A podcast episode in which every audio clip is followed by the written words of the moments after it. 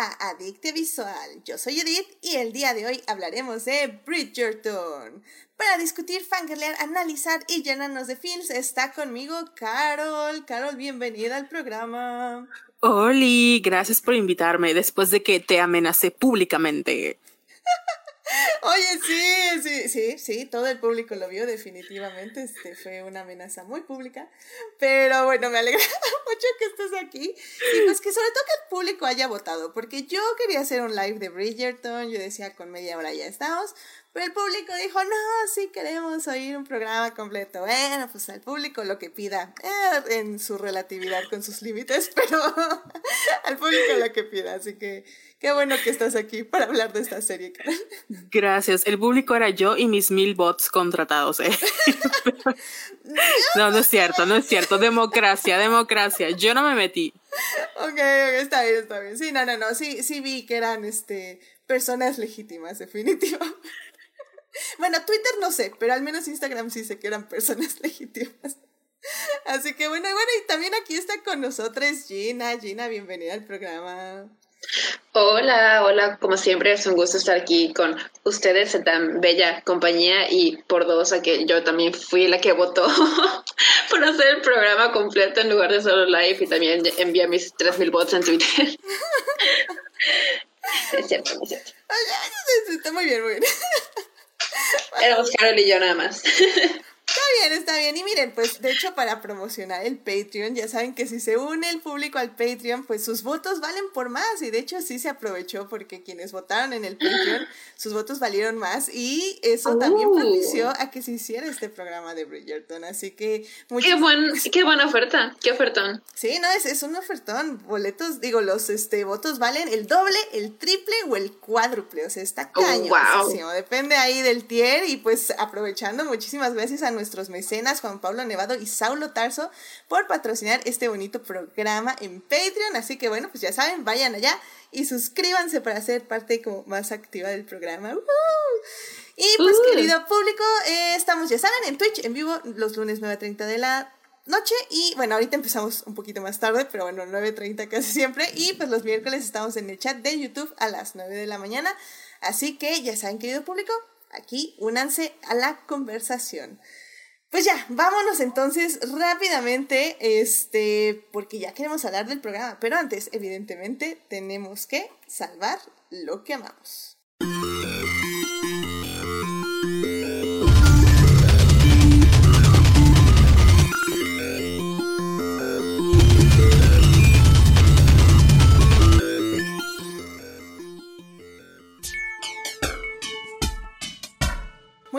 Estamos aquí para salvar lo que amamos. Carol, ¿a ti qué te gustaría compartir con el público esta semana?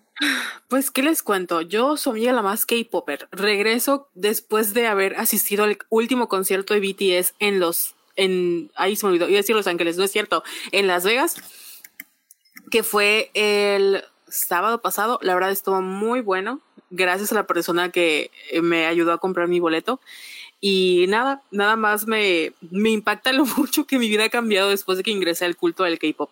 Y estoy muy feliz de que me di la oportunidad de, como platicamos en el episodio pasado, de ya no tenerle miedo a ser una señora ridícula y ahorita estoy muy feliz porque voy a vivir mi primer comeback de mis ults, que son los Monsta X, y estoy muy feliz por eso. Se los quería compartir. Que los escuchen, que le hagan streaming a los Monsta X, para que vengan a México y yo pueda cumplir mi sueño de ver a mis siete, bueno, seis hombres que estoy patrocinando en estos momentos. wow, qué padre, oye, no manches, yo no sabía eso. Qué, qué cool, qué cool que pudiste ir. Sí. O sea, fui desde la comodidad de mi casita porque vi la transmisión. Ah, ya. Pero es como si yo estuviera ahí en primera fila, o sea, no me perdí de nada. Lo viví. No, y digo, mira, yo conozco a alguien que sí fue. Y, oh my God. y sí, y justamente eh, puso el meme de, de yo estaba, bueno, no, no el meme, pero justo la, la el estilo de Turning Red, donde están así, oh Así dijo, así yo estaba, literalmente. Y dice que se la pasó increíble y que estuvo, que es igual, como dices, otra cosa. Y, y, digo, yo sé, también conozco gente aquí, por ejemplo, en el chat, Sofía, que también ama los, este, los conciertos. Entonces, aunque los vean en YouTube, yo sé que los viven como si estuvieran ahí. Así que me alegra mucho por ti, que los pudieras ver, aunque sea desde la comodidad de tu casa, pero disfrutarlos y vivirlos, que eso es lo importante. Sí, y no solo eso, o sea, en Coachella hubo un domingo de resurrección y también regresó un grupo que ya habíamos dado así más muerto que, no sé, la carrera de, de Army Hammer. Bueno, ese quién sabe, a lo mejor regrese, pero estuvo muy padre. Ha sido, han sido buenos días para hacer K-Power. qué bueno, qué bueno, qué bueno. Siempre, siempre es bueno este, disfrutar lo que uno ama. Así que, excelente, pues muchas gracias por compartir esto con el público, Carmen. Y dice Sofía en el chat, vivan los conciertos. Así que, vivan los conciertos. Este, Gina, ¿a ti qué te gustaría compartir con el público esta semana? Pues ya sé que aquí en Adicta Visual creemos en el hashtag no vean trailers y yo te apoyo y, lo, lo, vivo normalmente, eh, pero no puedo hacerlo. Mi, mi filosofía es no vean trailers, pero si de verdad quieren ver trailers, vean uno. Vean el primero que salgan, o el primer teaser o el primer trailer, y ya de ahí no vean más, porque mientras más trailers vean, más se van a spoilear la película y más se van a crear expectativas y va a empeorar su experiencia en el cine. Pero pueden ver el primero, esa es mi filosofía, es mi paréntesis a tu filosofía.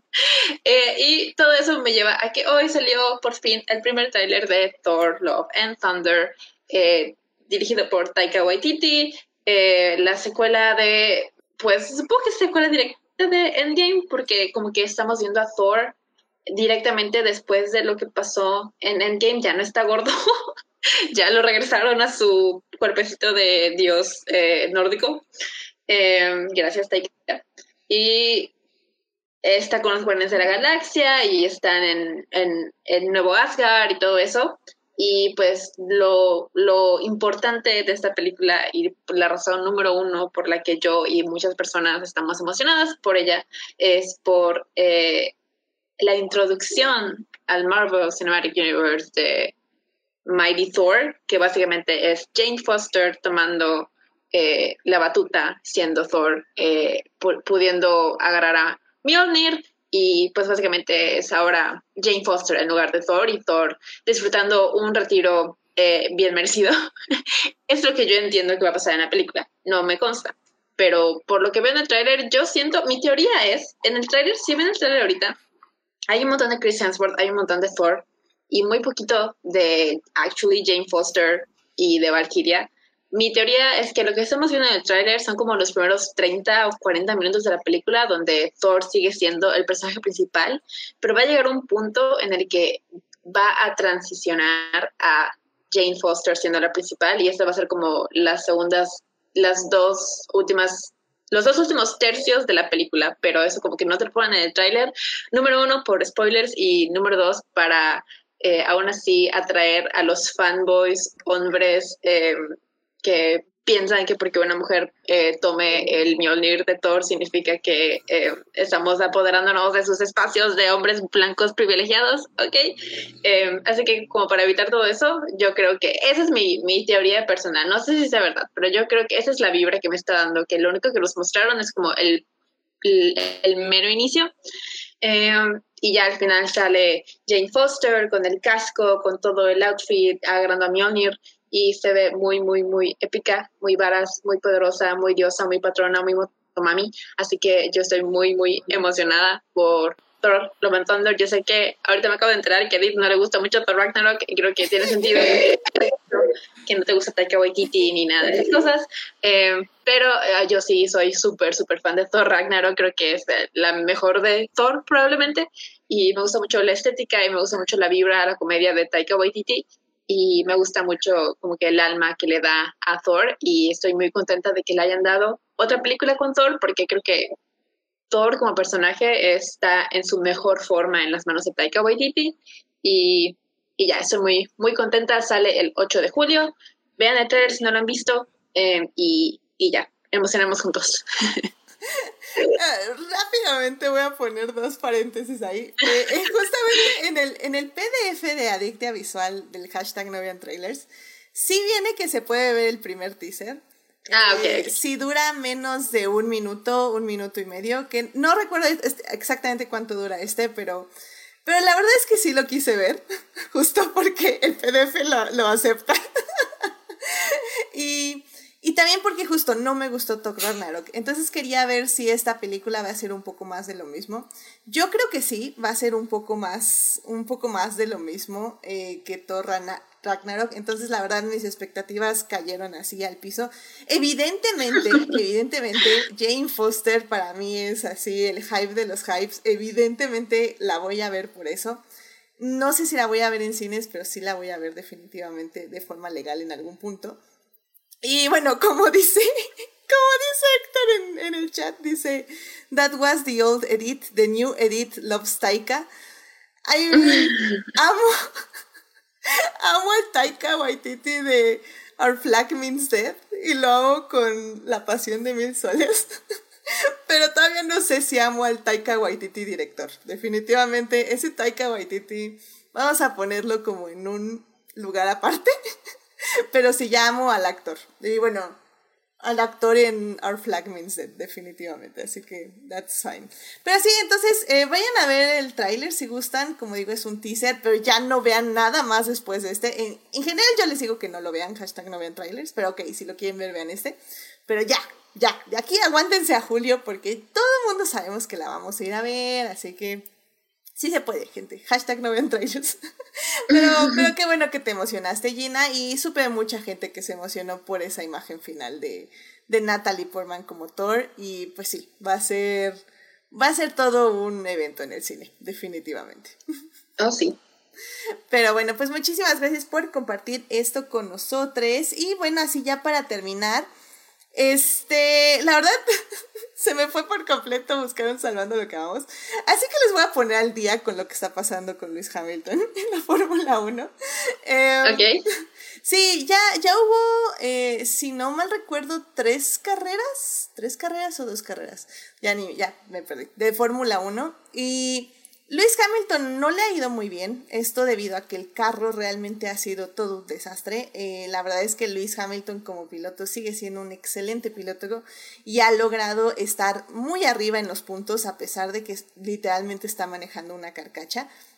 Pero la carcacha va a, va a ser el tercer mejor equipo. Entonces, imagínense, si, si logran arreglar ese maldito carro, eh, ya este Luis Hamilton va a volar definitivamente. Eh, la primera carrera, así literal, estuvo en el podio y fue así como, ¿what? O sea, nosotros lo esperábamos como en décimo lugar, así horrible. Y estuvo en el podio demostrando una vez más que es uno de los mejores pilotos de Fórmula 1 en existencia. Eh, no me quiero, no me gusta burlarme de los enemigos, eh, bueno, de la competencia, y voy a poner competencia entre comillas, porque ellos piensan que son la competencia, pero no lo son. Eh, pero pues solo voy a decir que el karma existe y, y, que digamos que a la persona que el año pasado lo beneficiaron la FIA y todo para que ganara el campeonato, digamos que no ha acabado dos carreras porque su auto ha explotado. Así que el karma existe yo lo sé, así que whatever. mientras Luis Hamilton, mientras todo el equipo de Red Bull sigue hablando mal de él y diciendo pestes de Luis Hamilton y bla, bla, bla, bla. Eh, Luis Hamilton está viajando por el mundo, todas las carreras, va como a tres países diferentes y se reúne con fans, está haciendo conferencias, está vistiéndose increíblemente bien como siempre. En Brasil ya están pensando nombrarlo este ciudadano honorario de Brasil, mientras que el otro piloto que no debe ser nombrado, el, el, el campeón error humano, este, lo está demandando Mongolia por, por usar un insulto que no le corresponde y no le pertenece y obviamente es incorrecto. Eh, pero Luis Hamilton ya va a ser ciudadano honorario de Brasil, lo cual me parece increíble. Brasil lo recibió con brazos abiertos y en serio lo aman ahí. Me encantaría ir a Brasil a ver la carrera, pero es un poquito muy peligroso, así que no. pero... Pero híjole, Luis Hamilton está mejor que nunca. Sí, ha sido muy difícil en la Fórmula 1 porque, como digo, tiene un muy mal carro y le está costando mucho trabajo al equipo salir adelante. Pero Luis Hamilton está ahí, está con la actitud de siempre, con el positivismo de siempre y ahora más que nunca lo siento con unas muy buenas fibras, como viendo al futuro, como viendo más allá de la Fórmula 1. Y aunque eso me preocupa por lo que significa de que tal vez no regrese el próximo año o que muy pronto se va a retirar, creo que al final del día lo que siempre he dicho, Luis Hamilton trasciende a la Fórmula 1 y y, nos trasciende con él a sus fans. Lo amamos. Pero bueno, en fin. Así que bueno, ya. Ese es mi update de Luis Hamilton. Y pues ya saben, ahí en Twitter siempre ando gritando y reposteando de él. Así que, Ya, vámonos al tema que nos corresponde. Ay Dios. Este, bueno, ya vámonos al tema que nos corresponde el día de hoy. Así que, bueno, pues, querido público, vámonos ya a hablar de series.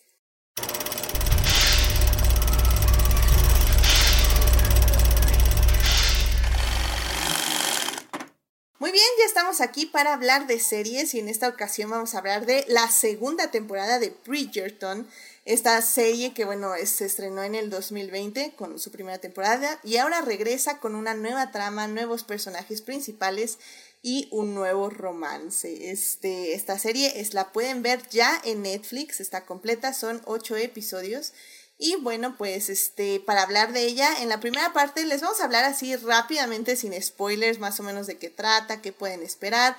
Si les gustó la primera, si, eh, si les gustó la primera, qué pueden esperar de la segunda. Y si no les gustó la primera, qué pueden esperar de diferente en la segunda, porque también creo que es un ritmo muy diferente a lo que este, se tenía antes.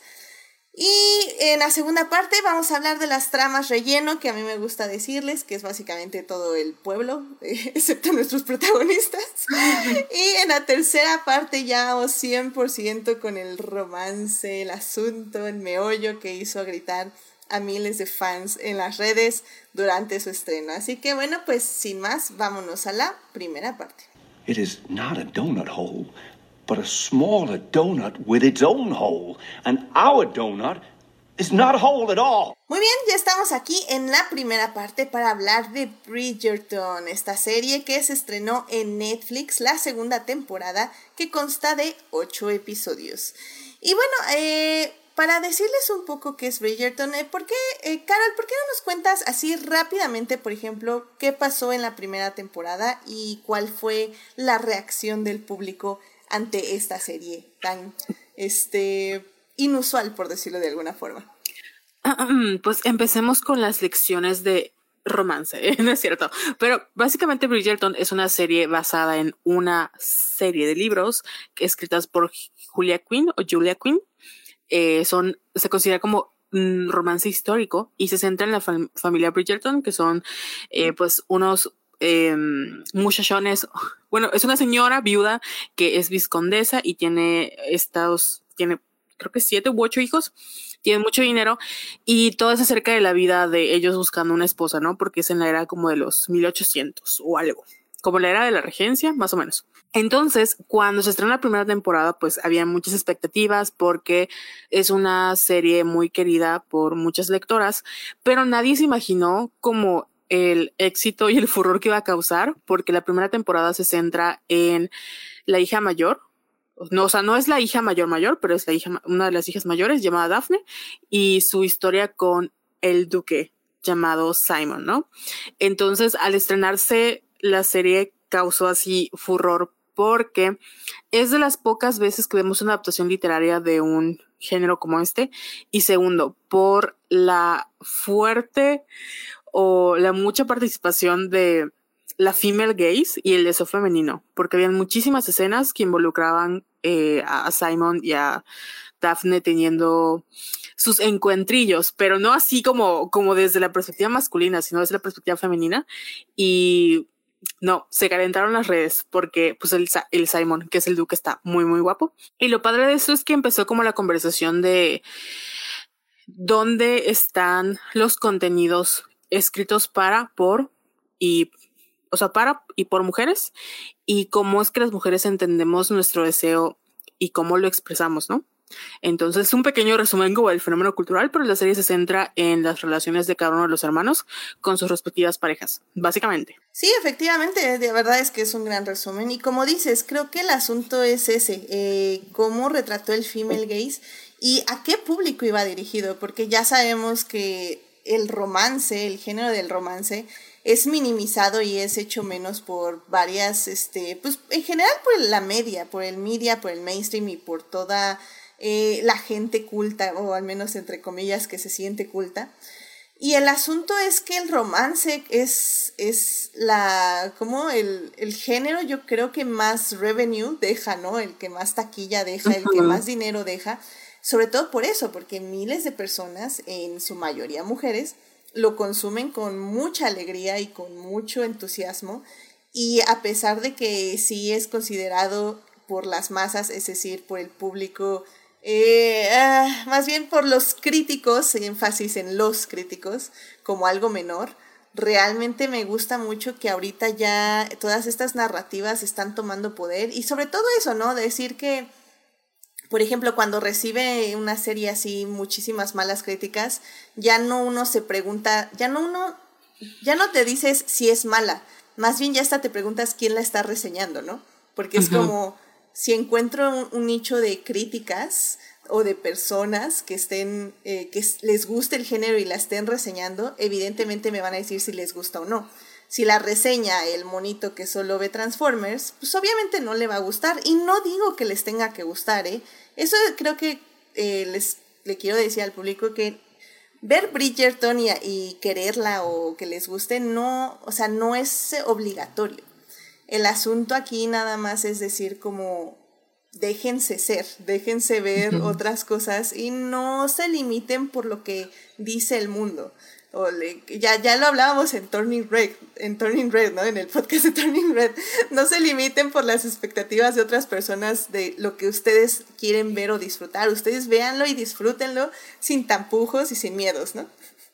Sí, y yo creo que también lo interesante es que, o sea, de por sí el género como de novela rosa o de romance es erótico en sí. O sea, no, sí hay obviamente ciertos niveles como de spice, pero en todos hay ese grado de spice, ¿no? Y tiene que cumplir con ciertas reglas como el final feliz, como esta pareja.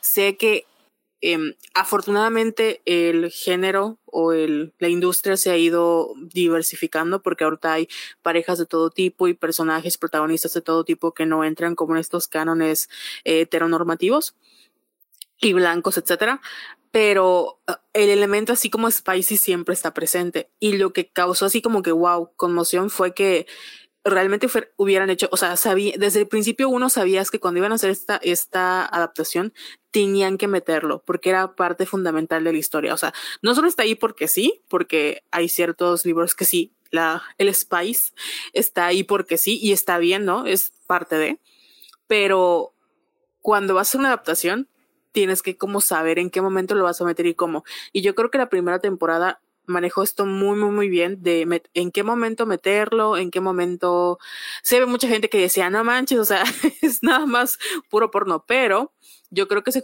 justificó muy bien dentro de la historia y por eso también causó como mucho revuelo, ¿no? Porque es la primera vez que vemos, de las primeras veces que vemos algo no desde esta vista como muy, muy masculina, sino que la escena había mucho romance, como que lo que llevó a esa escena, habían muchas cosas detrás, ¿no? Y eso, si has leído alguna vez uno de estos libros, puedes, es como si lo estuvieras leyendo, es como cuando lo lees y lo imaginas, pues, pues así, ¿no? Y creo que por eso muchas, muchas mujeres y muchas personas se sintieron como que vistas por fin, porque era un producto que no nace, como dices tú, desde, no sé, o sea, es como un arte diferente porque está muy targeteado, pero al mismo tiempo es como que darle esta valoración de decir, sí, no tiene nada de malo que lo veas, o sea, está padre y te gusta y lo voy a hacer, ¿no? Y como a mí también me gustaba leerlo, lo voy a hacer con el mismo respeto con el que tú lo harías. Y eso creo que se siente desde que ves el primer episodio de la serie. Exacto. Y bueno, pues si quieren de hecho ir más de lo que opinamos de la primera temporada, eh, aquí en Adictia Visual, en el programa 56, hablamos de Bridgerton y pues este, estuvimos ahí justamente discutiendo todo el asunto de la el gays, de justamente las escenas eróticas, etc. Y de hecho estaba tratando de ver quién estuvo, pero no... Ah, pues, ah, pues estuvieron ustedes dos, bueno. Obvio. Obviamente. Ups. Me, me alegra que tenemos consistencia en Adictia Visual.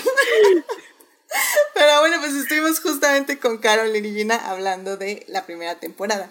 Y bueno, justamente Gina, eh, por ejemplo, hay muchas personas que justamente decían que la primera temporada pues sí no fue para ellas, porque pues sí, muchas, así como que empezamos viéndola en familia y terminamos avergonzadas unos de otros porque estábamos viendo estas escenas muy explícitas de, de sexo, etc.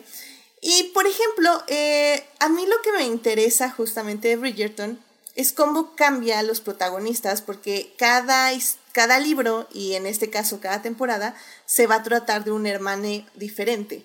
Entonces, eh, tú, por ejemplo, ¿qué le dirías a una persona que sí le agradó, pero tal vez no le agradó muchísimo la primera temporada? ¿Qué puede esperar de esta segunda temporada que es diferente? Para empezar, yo creo que sí algo muy valioso en el hecho de que cada temporada o cada libro eh, está contando la historia de un hermano diferente, es que nunca vamos a tener la misma historia dos veces, nunca vamos a tener el mismo trope dos veces y cada historia que nos van a contar, eh, tal vez la primera temporada puede que no les haya gustado mucho a algunas personas porque no les encantan los tropos de de fake dating, de eh, casados básicamente por obligación, bla, bla, bla. Hay muchas cosas que hay gente que, como a mí, que sí nos gusta y hay gente a las que no, que nada más no vibra con ellas.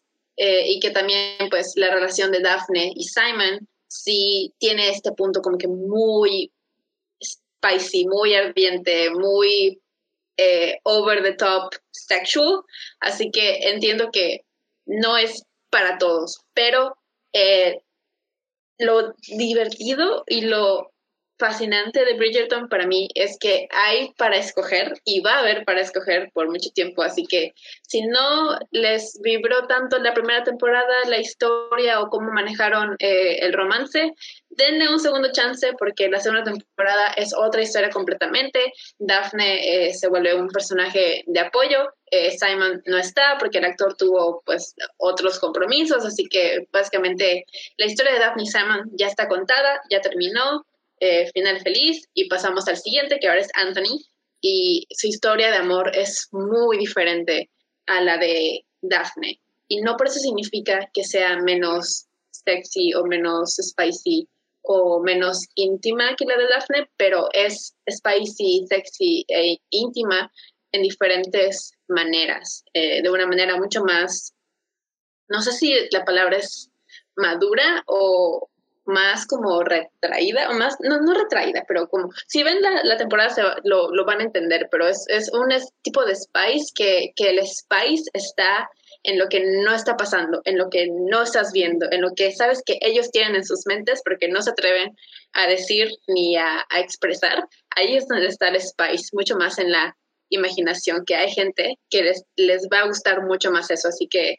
Eh, Entiendo que tal vez no a todo el mundo le vibró la primera temporada, pero no se eh, desanimen, denle un segundo chance eh, a la segunda porque seguramente va a haber algo que, que, les guste y si no les gusta la segunda, denle un chance a la tercera porque tal vez en esa sí la historia de, de, les gusta, porque eso es lo divertido, que cada historia es diferente y va a haber algo que le vibre a alguien. Tal vez cuando salga la temporada de Gregory, que es creo que la última, tal vez no, no te gustaron ninguna de las últimas temporadas, pero la historia de Gregory sí te gustó, o sea, porque es así de, de, de variado y de, de, de pues sí, es, así es la variedad de Bridgerton y es muy divertido.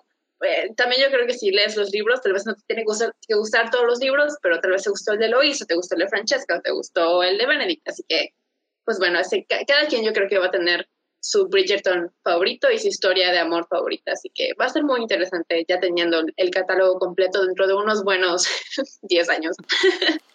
Más o menos, literalmente.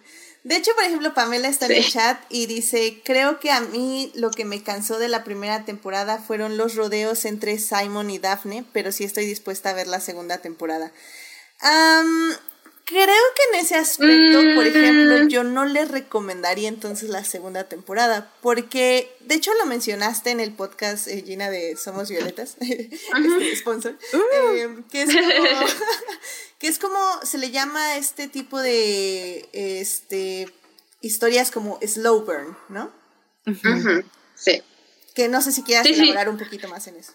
Sí, de hecho, creo que fue Jessica o fue Carol en el, en el episodio de Somos Violetas que lo mencionaron de, primero, el slow burn, básicamente es el tropo principal en esta temporada que literal, como su nombre lo indica, es una es un fuego que arde lentamente, están a fuego lento, literal.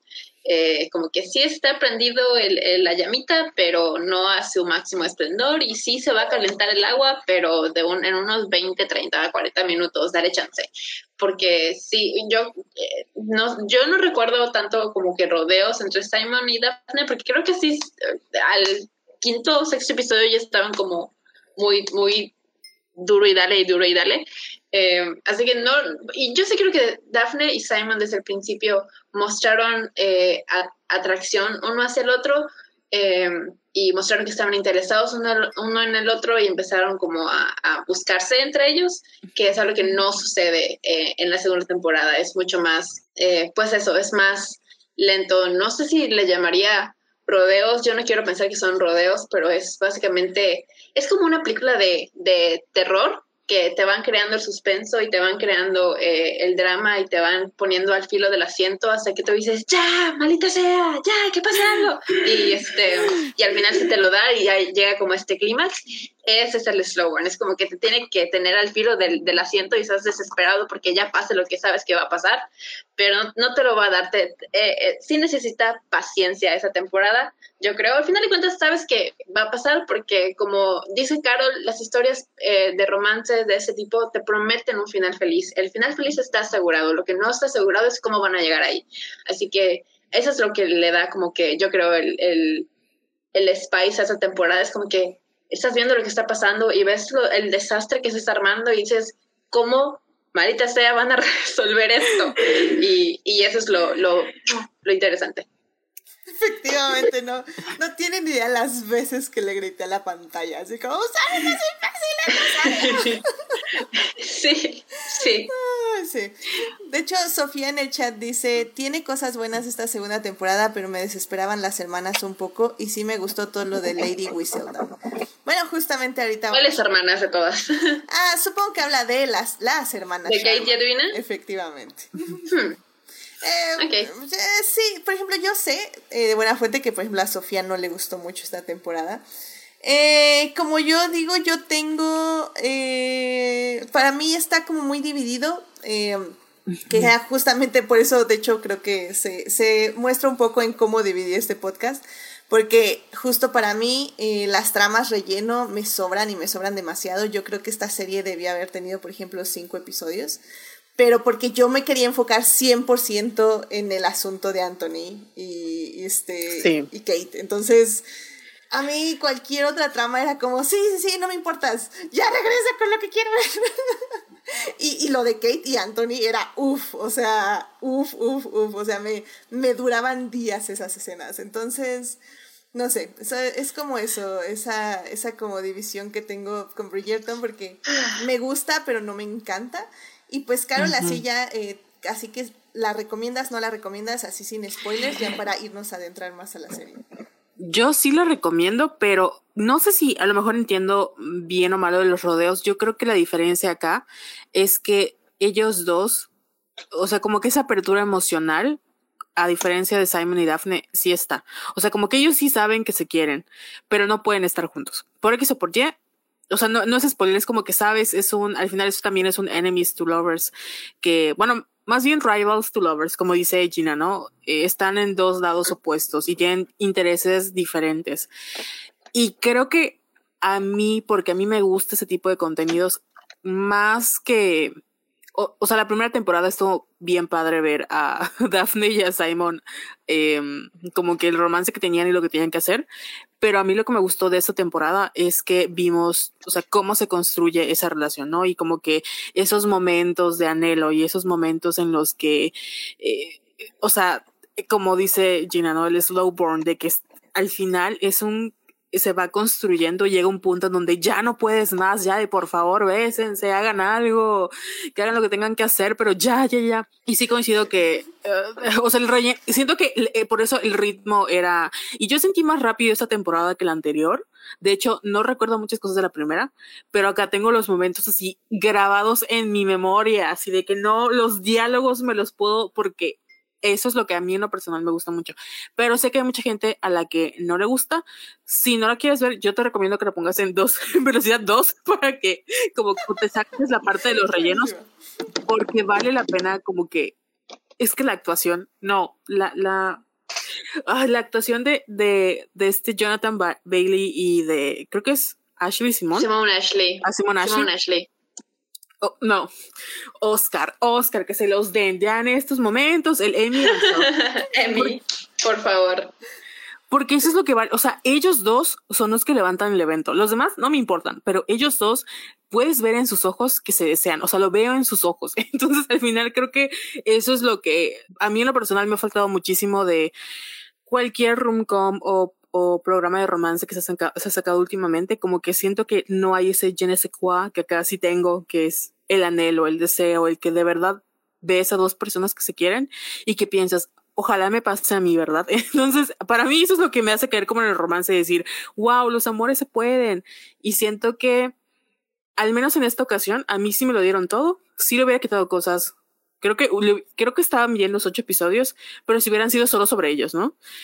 Tal vez como esa, esa parte del anhelo, arrastrarlo por ocho episodios es demasiado, pero he visto que hay dramas, entonces estoy acostumbrada a que se toquen la mano en el episodio 20. No me molestaría verlos así por ocho episodios, pero sí, coincido con que si, si sienten que lo suyo no es como este anhelo, les da mucha flojera y no, tal vez no es lo suyo, pero denle la oportunidad de ver a dos personas, a dos actores jugando a que se quieren, porque sí parece que se quieren.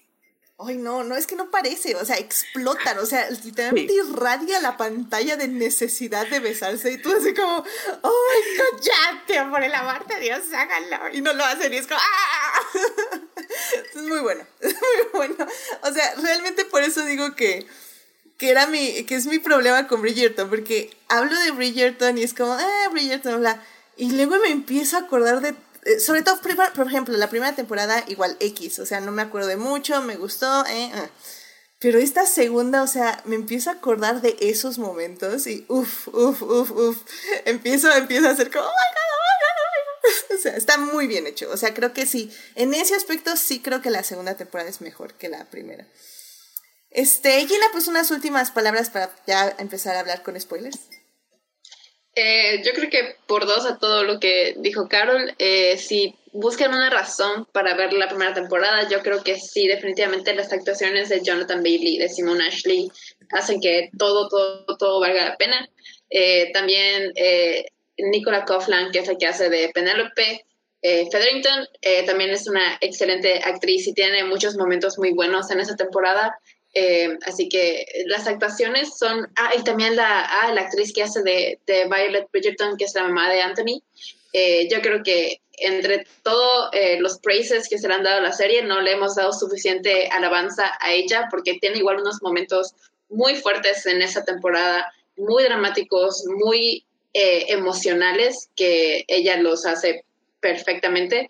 Y, al final de cuentas eh, es una historia de amor y si les gustan las historias de amor, les va a gustar eh, la temporada porque al final eh, en su corazón eso es y no solamente el amor entre Kate y Anthony, pero igual hay mucha historia de amor entre hermanas, entre hermanos, entre padres e hijos y bla, bla, bla. Así que es una, es literal, cuando digo que es una historia de amor, es un amor en general. Claro que tiene un romance principal, pero en general la historia sobre amor. Así que yo creo que ese es uno de los temas que a todos nos, nos llena, a todos nos llama la atención. Así que véanla, denle chance y sin nada más, yo creo que se van a llevar una buena, divertida viendo a Jonathan Bailey y a Simone Ashley queriéndose y no queriéndose al mismo tiempo. Sofía rápidamente dice, los personajes principales er, eran atractivos, había muy buena química. Y Pamela dice, soy fan de la mamá, solo tengo que ver qué pasa con ella en esta segunda temporada. De hecho, eh, en ese aspecto, y qué bueno que lo mencionaste, Gina, efectivamente la mamá tiene muy buen desarrollo. De, de hecho, creo que esta, esta, esta temporada eh, también hay muchísimo desarrollo de personajes. Y creo que es algo que hay que enfatizar porque el desarrollo de personajes influye mucho en su relación amorosa. Influye, hay muchísimo ya saben, lo favorito de este podcast, trauma generacional. hay mucho trauma generacional, uh. hay mucho eh, expectativas eh, que se carga sobre los hijos mayores, eh, sobre todo lo que cargan los hijos mayores al ser las cabezas de sus familias y lo que tienen que sacrificar para sus familias de su parte y cómo también tienen que encontrar un poco su identidad fuera de sus familias. Entonces creo que eso también hay que subrayarlo porque finalmente está ahí y es muy muy importante para la trama y eso creo que le gana, es por eso que creo que le gana muchísimo a la segunda a la primera temporada porque la primera temporada era muy sencilla en ese aspecto, o sea, era como esas dos personas eh, eh, amándose y eh, más bien aprendiendo a amarse, por decirlo de alguna forma y en estas dos temporadas es, nada más bien en la segunda temporada es, son dos personas que tienen que superar sus miedos, su trauma generacional y todo lo que eso acarrea para sus personas, para encontrar su identidad y así encontrar el amor. Así que, uff. Oh. ¿Sabes qué? Es que lo pones así y pienso que creo que por eso ha funcionado muy bien porque al final de cuentas cualquier contenido de romance, pero o cualquier rumcom, siempre, o sea, el amor es universal, ¿no? Y creo que lo que nos gusta ver es que nos pega más, porque cuando te enamoras, no te enamoras tú nada más, te enamoras de otra persona, pero la otra persona también carga con traumas, con familia, con todo, ¿no? Y lo que nos gusta leer o que lo que nos gusta ver a veces en los fanfics o en estos universos que no nos dan es todas esas interacciones que nos ha pasado, ¿no? Que, que nunca qué, fácil fuera que cuando tú estás con alguien solo como que, ay, mi novio ya no, o te enamoras de alguien y ya no, te enamoras, pero tú tienes tus, tu bagaje y tus traumas y cargas con tu familia y cargas, sabes, con todo. Y lo mismo con la otra persona. Entonces, sí influye mucho y creo que es lo que ha hecho que conecte con muchas personas también, ¿no? El que suena muy tonto, pero el hecho de que Anthony y Kate sean hermanos mayores influye totalmente y creo que si alguna vez han experimentado enamorarse, sus roles y sus traumas también influyen muchísimo. Y eso es lo que le da como el spice. Tal vez el spice no esté como en, lo físico, pero está como en el, como que en la parte previa de, del trauma lo vuelve más delicioso. el, trauma, perdón. el, trauma le da sabor, el trauma le da así la sazón. Así es. O sea, marinado por 29 años en traumas. Así es. Por fin, finalmente puedo sacar mi trauma para escudarme en mis problemas, o sea, para escudarme en mi comportamiento basura. Ya sabes, es como de, yes, finally. Y, y me encanta. Y creo que por eso o sea, es muy padre verlo en la pantalla, porque tal vez en la vida real es más complicado, pero en la pantalla es como de, claro, puedo cambiarlo, o sea, totalmente puedo arreglarlo. Yo te soluciono todos tus problemas. Pero sí, creo que le atinaste con esa descripción totalmente. Muy bien. Muy bien, muy bien, pues este, ya nada más para terminar, este, los personajes principales eran atractivos, lo dijo Marsalis, perdón, no lo dijo Sofía, pero Sofía está de acuerdo que es muy atractivo Anthony. Y Marsalis dice, interesante cómo abordan el personaje de Anthony desde el, desde el evento de spoilers. Ah, cómo son, cómo son en el chat, pero bueno. No, no, no es cierto, ya sabemos que se murió su papá hace muchísimos años, por eso es la viuda, su mamá es la viuda de quien se Este, pero bueno, eh, dice, interesante cómo aborda el personaje desde, de Anthony desde el evento de la muerte de su padre y cómo definió su vida. Eh, y Jessica dice, amo los comentarios de Gina y Carol, efectivamente. Pues, ¿cómo, no, ¿Cómo no amar estos comentarios? Pero bueno, pues, pues ya vámonos entonces a la segunda parte para ya hablar 100% con spoilers. Así que, pues querido público, eh, la primera parte tal vez no van a ser tantos spoilers, más bien van a ser como, la segunda parte, perdón, van a ser como quejas de la trama. Pero la tercera, la tercera parte, uff, ahí sí nos vamos a ir 100%. Así que acompáñenos quienes no han visto la serie y quieren escuchar spoilers. Así que vámonos para allá. Muy bien, ya estamos en la segunda parte de este podcast y estamos hablando de Bridgerton, esta segunda temporada que eh, se estrenó hace unas semanas en Netflix y pues que ahorita ya, este, ya está marinada, ya está fanfiqueada, ya está este, tiktokeada, ya, ya le pasó toda esta serie y la verdad es que qué cosas. Ha, habido muy buenos este, fanarts y fanfics y todo. Eh, pero bueno, eh, la verdad, estaba viendo mucho Bridgerton y luego otra serie tomó control de mi vida, así que ya no he visto tantas de, de Bridgerton, pero ha sido interesante. Y bueno, pues justamente hablemos de lo que a mí menos me gustó de la serie, personalmente que son todas las demás tramas, básicamente. Eh, ah, bueno, Pamela nos dice que continuará el podcast cuando acabe la temporada, así que muchas gracias, Pam, por escuchar. Así, y termina Bridgerton y regresa a verlas, a, oír el podcast, claramente. Y Marsalis dice saludos a Gina y a Carol. Muchísimas gracias. Uh, saludos, de vuelta. Saludos. y pues sí, a mí lo que menos me gustó de la, de la serie es las demás temporadas, porque Digo, perdón, pshu, las, demás, tramas. Los demás tramas. Porque, híjole, entiendo que sobre todo a los, a los hermanes Bridgerton, hay que empezarlos a desarrollar porque pues ya en un futuro la serie va a tratar sobre ellos, van a tener cada quien su temporada para encontrar su amor y así. Pero híjole, es que algunos de estos personajes me les van a tener que redimir porque híjole, son tan desesperantes y tan horribles que no sé cómo le van a hacer para que me caigan bien, sinceramente. Yo, bueno, Gina ya lo sabe y creo que tú también, Edith, pero yo solo quiero a tres personas en esta temporada, a Anthony, a Kate y a Penelope. Los demás pueden irse donde quieran, no los quiero ver, porque, ay, los mm, súper insoportables, no soporté ningún hermano, o, y, eh, o sea, nadie, a nadie, nadie, nadie.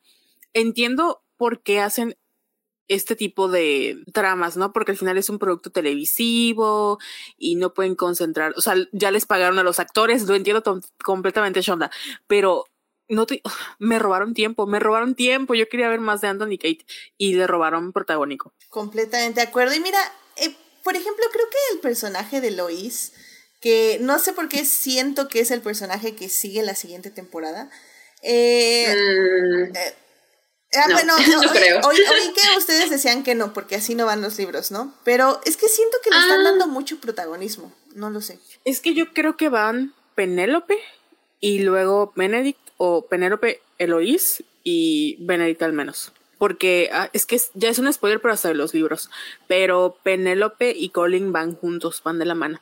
Entonces. Ay, me temía que me dijeras eso. Es que a Colin me le tiene que hacer un trabajo de redención, pero así tiene que salvar cachorros en un huracán, ¿sabes? Para que me caiga bien. Porque, híjole, es que es un, es un maldito. Lo odio. ¿Saben cómo sí lo perdonaría? Con un trauma más grande que el de Anthony, pero no creo que haya. Entonces, sí, no, no, no sé cómo lo van a redimir, la verdad. Sí, no, va a ser un, un trabajo muy interesante, porque al final del día es que lo cierto de Bridgerton es que sí eh, toma en cuenta los privilegios en los que viven las personas, eh, las diferentes personas que se retratan en la serie, ¿no? O sea, no es una serie que diga, ah, es que son ricos y por eso son felices y son increíbles y vámonos. O sea, creo que sobre todo, por ejemplo, con Eloís podemos ver ese contraste con la gente normal, la gente trabajadora y, y la gente como ella, que pues puede puede tomarse ciertos lujos, puede arriesgar ciertas cosas cuando otras personas no lo pueden hacer. Y creo que lo mismo pasa con los hermanos, sobre todo con el hermano que va a la escuela de arte, ¿no? Que ya se está preguntando, bueno, ¿quién soy yo? Ya que mi hermano tiene que comprar mi plaza para entrar a la escuela de arte y yo no puedo entrar por mí mismo. Y, y los entiendo, y entiendo esta idea existencial dentro de su privilegio, pero ¿Saben? Me, es difícil este, empatizar con ellos. lo entiendo, pero eh, no sé ustedes cómo lo sienten. Exactamente, mm. o sea, Gina, adelante, perdón.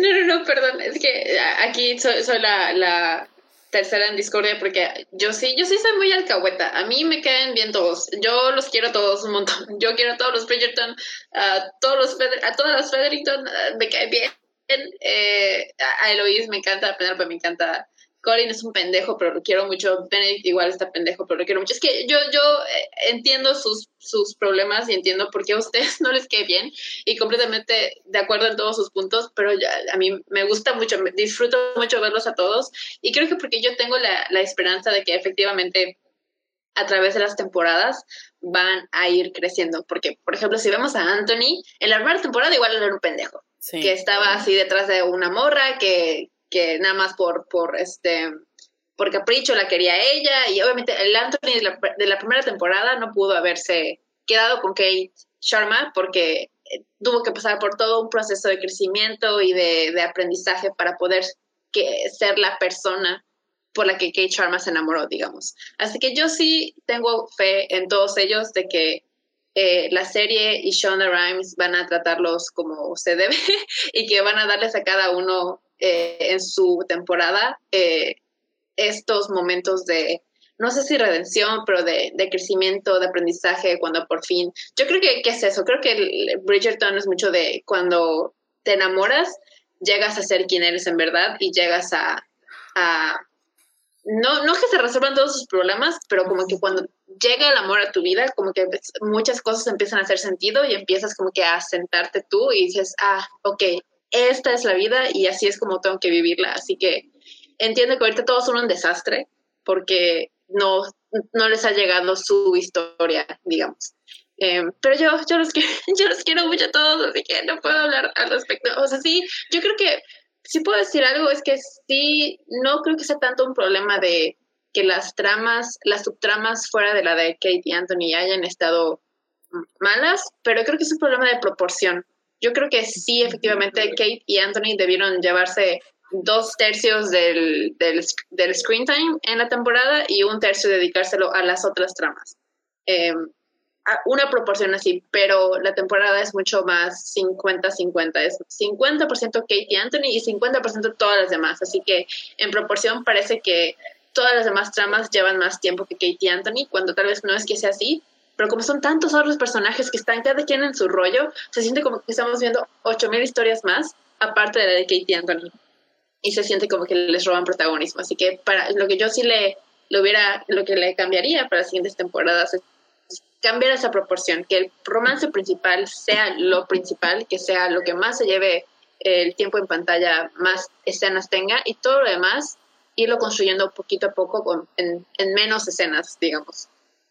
Sí, de hecho estoy completamente de acuerdo, sobre todo porque al final, por ejemplo, o sea, ya que yo estaba en el último episodio, dije, o sea, eh, obviamente, pues yo sé que no se habían besado, creo que para ese momento. No, creo que ya se habían, ya creo que ya habían hecho hasta algo más, pero mi punto es, o sea, como que dije, no manches, es el último episodio, ya llevo ya como una hora en esto y, y no los he visto vivir felices para siempre. Y creo que eso, hmm. eso fue lo que más me dolió porque, me, o sea, con Simon y Daphne, sí les vimos vivir una vida de casados y todo, y un poco porque esa era la trama, ¿no? Tenía que aprender sobre sexo, tenían que aprender sobre esta onda de, que no quería tener ser padre, Sí, ser padre, Pero, híjole, es que aquí yo quería... Y aparte, yo creo que la, la diferencia es que creo que desde el principio sabían que, que Regé no iba a regresar que tal vez no era, no era muy seguro que él fuera a, a volver para las siguientes temporadas, así que como que tenían que, que, terminarlo todo y cerrar su historia ya.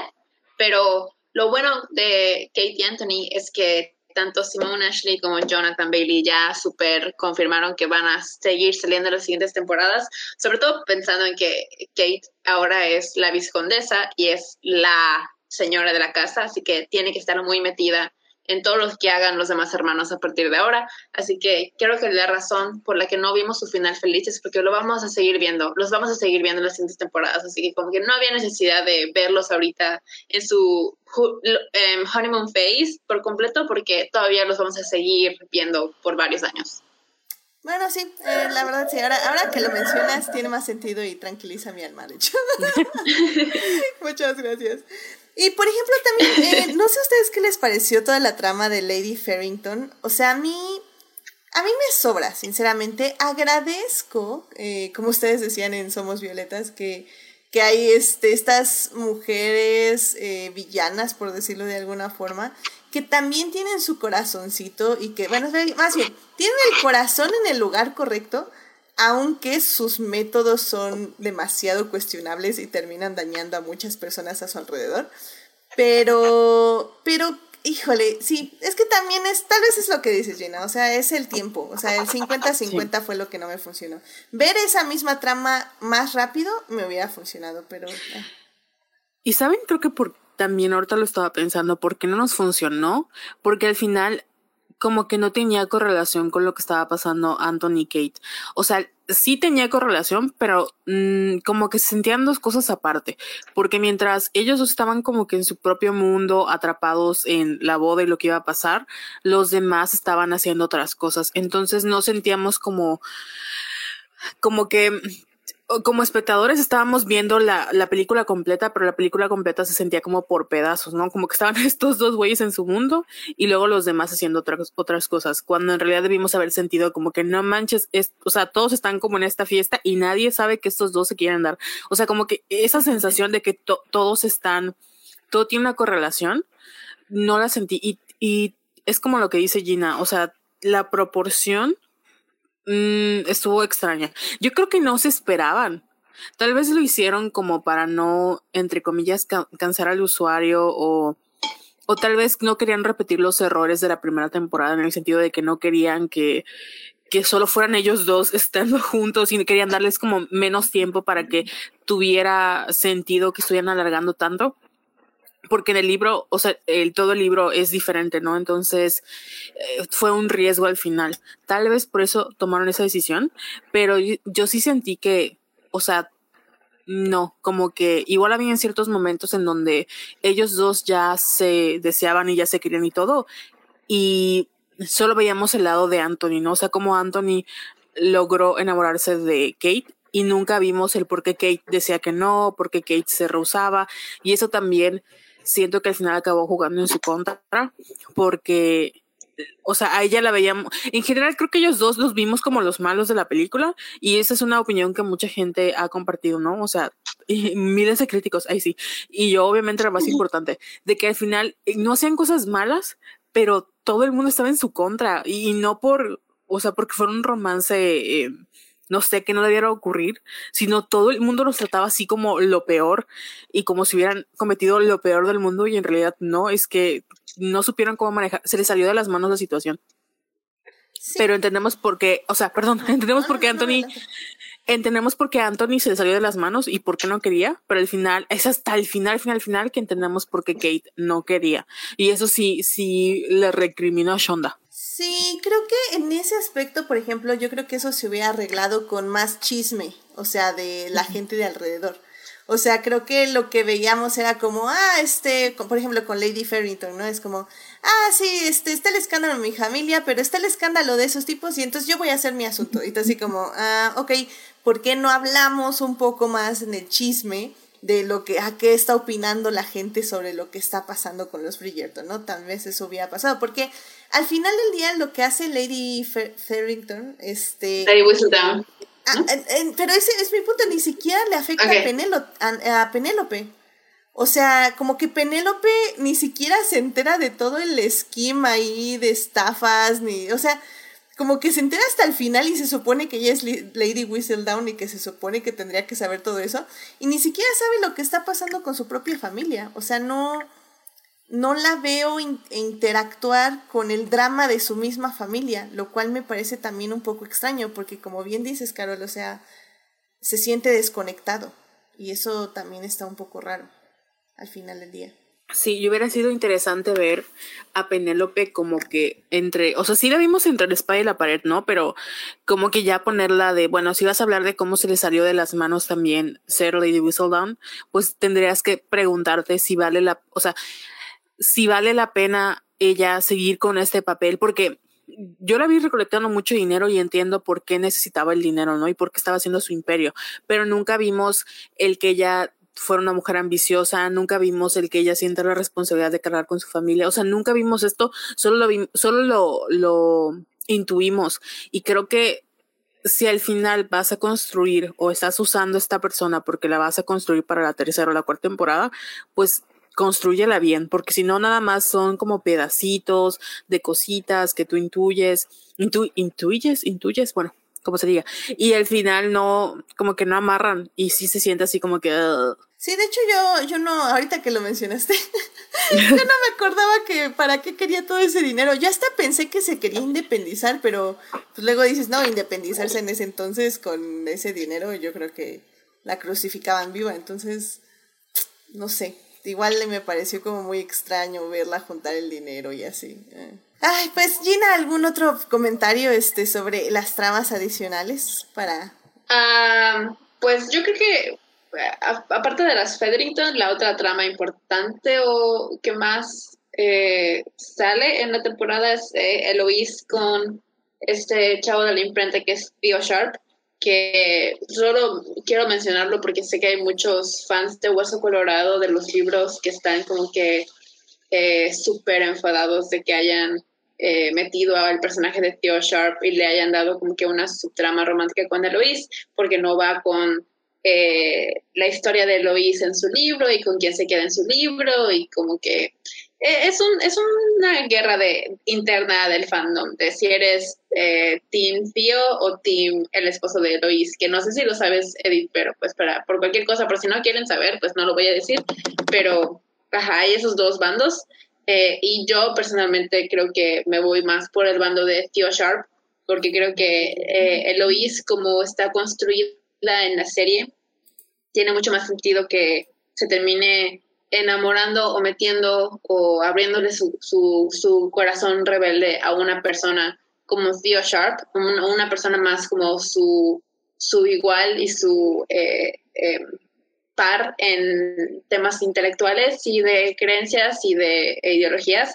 Así que yo creo que Tío Sharp es una buena, eh, un buen personaje agregado a la serie que no sé si estaba en los libros o no tenía el mismo papel que tiene ahorita, pero me gusta mucho que lo hayan eh, metido y me da, me dio mucha ternura a lo largo de la temporada eh, ver a Eloise desarrollando esta amistad y esta relación con, con Tío em, y cómo empieza a interesarse más en porque, porque lo es como que esta morra que apenas está descubriendo el feminismo y, y qué, son, qué son los derechos de las mujeres y como que ya se cree la muy sabia, pero mientras va aprendiendo más poco a poco, más se va dando cuenta de lo poco que realmente sabe y que hay muchas cosas más por hacer y que hay muchas personas más involucradas en el movimiento aparte de ella, así que es una subtrama interesante que, que a mí en lo personal no me molestó ver eh, y que ojalá la, la continúen como se la como la piensan seguir porque sí está algo complicado por cómo terminó la temporada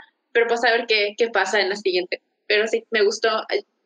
Yo creo que la, la entre las subtramas de Ross Featherington y la de Eloise y Theo Sharp eh, me quedo con la de Eloise y Theo Sharp.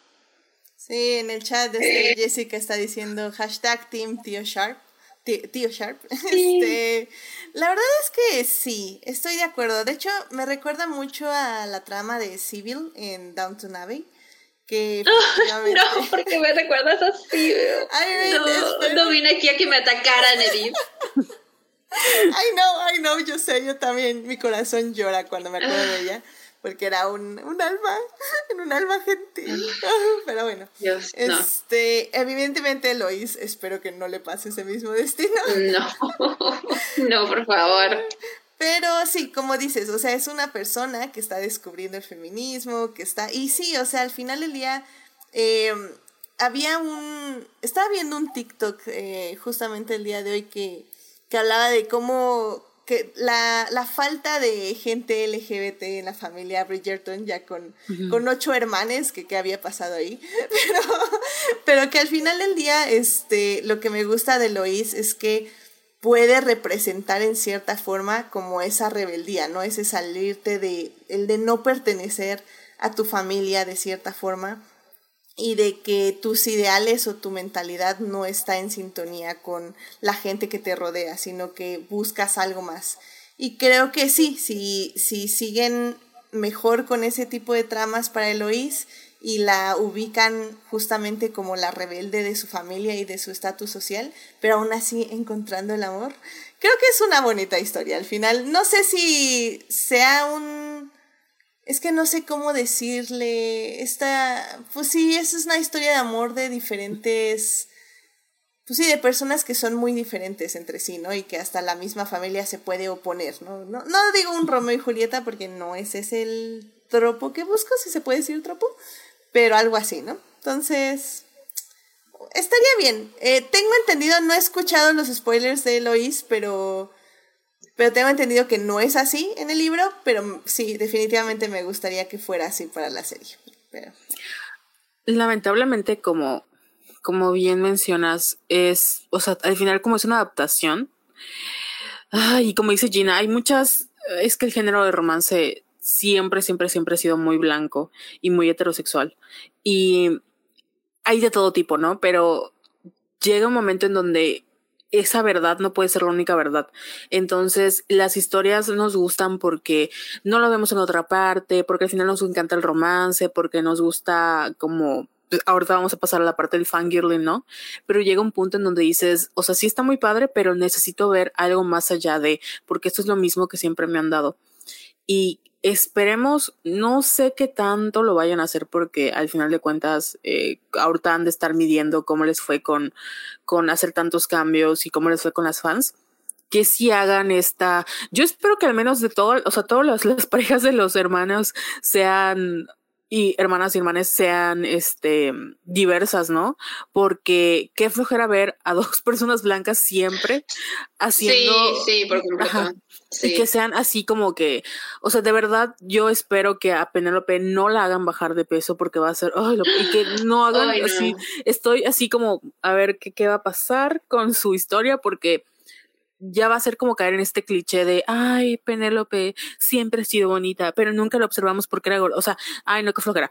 O, o sea, al final, creo que sí tienen ellos mucho poder o tienen la posibilidad de hacer de verdad algo padre, pero si no lo llegan a hacer, voy, a, voy a entender por qué no lo hicieron, pero no me va a gustar y no voy a estar de acuerdo, ¿verdad? Y voy a esperar que otras personas se animen a hacer otras adaptaciones o que hagan em, como el mismo concepto, tal vez no de la era de regencia y como Bridgerton, pero que sí se animen a hacer historias de romances centradas en mujeres, pero que sean más diversas, porque qué flojera ver lo mismo de siempre. Sí, de hecho, este, hoy estaba viendo quién más podía venir al podcast y está, le escribí a Joyce. dije, oye Joyce, ¿tú has visto Bridgerton? Y me dijo, no, no he visto Bridgerton, demasiado blanco y hetero para mí. y así como, I know. Entonces, sí, al final del día creo que es eso. Eh, lo bonito del fandom y lo bonito del fanfiction, como ya hemos dicho, es que eh, la gente busca historias de diversas personas. Eh, personas, más bien de personas diversas, historias que ya no involucren a los mismos. que tengan los mismos tropos, pero que no incluyan a las mismas parejas de siempre. Y creo que al final, de hecho, hasta hay como un chiste en TikTok, ¿no? De que, este, ah, es este, es horror, pero gay. Es este, es comedia, pero gay. es, esto, pero gay. Entonces, como, eso, eso sí me gusta. O sea, no, no me gusta el género de horror, pero si es gay, voy allá. Entonces, eso, eso está padre y creo que eso es lo que ya busca el público y ya busca la gente y, y esperemos que el, eh, pues en sí las historias eh, mainstream, por decirlo de alguna forma, ya vayan más para allá. Y digo que Bridgerton lo logra en cierta forma, al menos estas dos primeras temporadas. Sí, siguen siendo parejas heterosexuales, pero bueno, al, mismo, al menos estamos viendo personas de diferentes tonalidades de piel y no todas son blancas, lo cual agradezco, pero bueno, sigue siendo muy conservador el asunto, por decirlo de alguna forma, ¿no? Sí. Pues bueno, ¿qué les parece si ya nos vamos a hablar de lo bueno? Estamos esperando así como... nos surge. así que bueno, pues ya vámonos entonces a la tercera parte.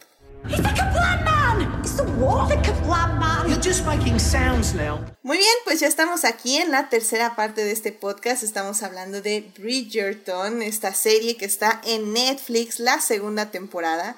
Y que bueno, en la primera parte les hablamos de la serie sin spoilers, en la segunda parte les hablamos de las tramas relleno que nos medio funcionan, no nos funcionan, que hay que arreglar, que no hay que arreglar, etc, etc. Y en esta tercera parte ya vamos a lo bueno, que es la historia de amor. Este, como bien decía Carol y Gina, no es propiamente un enemies to lovers, que así lo puse en la reseña, pero sí estoy de acuerdo, no es eso porque como bien ya decía Gina en Somos Violetas, en el podcast Somos Violetas, este, realmente no hay una rivalidad per se, hay una resistencia a, pero no es una rivalidad, no es un odio mutuo por X o Y, sino que nada más es este como desagrado de por una por un malentendido de masculinidad tóxica básicamente. El personaje bueno pues eh, como es con spoilers ahí va Y pues básicamente el personaje de Kate escucha en una fiesta al personaje de Anthony hablar mal de, pues, de la, la mujer que en hipotéticamente se casaría, entonces pues ella dice, no, pues es que este es un patán idiota, que sí lo es, sí lo es, la verdad, pero bueno, este, Kate lo lleva al 15%, al, bueno, más bien al 100%, y pues ya con eso ya medio lo odia toda la temporada, que no es cierto, al final del día creo que lo más acertado para mí del inicio de esta pareja fue cómo se conocen. O sea, el hecho de que Anthony esté ahí cabalgando felizmente por las llanuras y de repente se encuentra esta persona con la que empieza a competir, pero luego no puede y luego se asombra y luego dice, oh my god, ¿quién es esta persona que, que no solo me compitió en los caballos, sino que me ganó? Y ve a esta mujer extraña que no conoce, porque evidentemente conoce a todas las mujeres que hay en ese pueblo. Y, y cómo la ve y cómo ella así como, bueno, sí, órale, va, ya no me viste, bye. Y él así como que se queda como, como así de, what happened? O sea, se queda pasmado literalmente. Ya, ya ahí fue cuando, literalmente cuando vi eso, dije, ya, esta serie me va a funcionar. me va a funcionar 10 de 10, ya, ya, ya, sé, ya sé que me va a funcionar, así que va a estar increíble.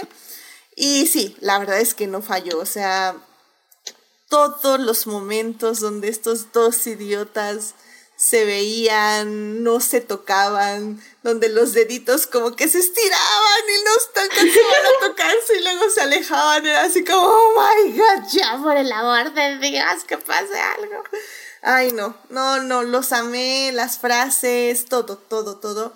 Pero sobre todo, y creo que es lo que me gustaría tocar primero, son los traumas generacionales. O sea, la verdad es que los manejaron de forma excelente. O sea, no, no sé, Gina, cómo a ti te, te pegó todo el desarrollo de personaje que vimos en la temporada. Sí, es lo que yo ya vi la temporada varias veces por diferentes razones. Ya la tengo casi, casi memorizada y desde la primera vez que la vi, creo que de las cosas que más me gustó es cómo hacen este paralelo literalmente entre Anthony y Kate, que literal han crecido de la misma manera, son los hermanos mayores que han sufrido la pérdida de un padre, que se han tenido que hacer cargo de sus familias desde muy pequeños cuando no les correspondía y cuando este, eh, no había como que gente alrededor como que las, apoyara, como que sí tenían a sus madres, pero ellos tenían que cargar con, con el peso de sacar adelante a su familia. Tal vez Anthony lo tenía por ocho porque tiene siete hermanos y Kate nada más tiene una hermanita, pero aún así la carga es, es inmensa. Así que lo que me fascina mucho de esta pareja es que literal puedes ver que la rivalidad entre ellos nace porque se ven reflejados el uno en el otro, se, ve, se ven eh, sus defectos, sus traumas, su pasado, su tristeza, su, todo lo que han hecho por los demás y cómo se han puesto ellos en segundo plano, lo ven uno en el otro y no lo que, lo que les choca les checa. Así que por eso sienten tanta ah, como desagrado, no desagrado, porque al final de cuentas no se, no se desagradan por completo, pero sienten como que este rechazo a aceptar que tienen sentimientos por el otro porque, se, porque ven lo peor de ellos mismos en la otra persona y también lo mejor de ellos mismos, como que ese es lo que me, me encanta mucho porque eh, literal son la, son la misma persona y cuando llegan a este punto en el que ya pasó todo el desmadre y por fin tienen un momento para hablar de lo que ellos quieren y lo que ellos desean, es que se dan cuenta de que, pues al final de cuentas, jamás hemos hecho nada por nosotros mismos. Esa es la única cosa que nosotros podemos hacer por nosotros, escoger con quién queremos estar. Y si queremos estar tú y yo juntos, pues ¿por qué tenemos que poner las necesidades del otro encima de las nuestras? Así que creo que es algo muy bonito que como que entre los dos ayudan a sanar el amor que tienen el uno por el otro les hace dar cuenta de que de lo duro que han sido con, con ellos mismos y lo difícil que le han pasado eh, y que solo el otro puede entender qué es lo que han pasado porque literal ellos, eh, la otra persona lo, lo vivió tal cual. Así que creo que eh, son tan perfectos el uno para el otro, que de ahí viene la frustración cuando no se tocan las manitas y se miran pero no quieren y se están peleando porque es como maldita sea, güey, no estás viendo que es tu alma gemela y la, estás tratando así, es, es, es frustrante, pero es muy divertido y es muy satisfactorio verlos llegar al final de esa historia, porque efectivamente no solamente ellos llegan a su final feliz de, ah, nos enamoramos y al final estamos juntos, es como finalmente a través de sus relaciones que logran sanar estos traumas generacionales y, de la infancia. Em, así que es muy bonita, es una, es una historia de amor muy bonita, pero igual muy emocionalmente satisfactoria, yo diría. Totalmente. Suspiro. Suspiro. Es que, ah, ¿cómo, ¿cómo empezar a escribir Bridgerton?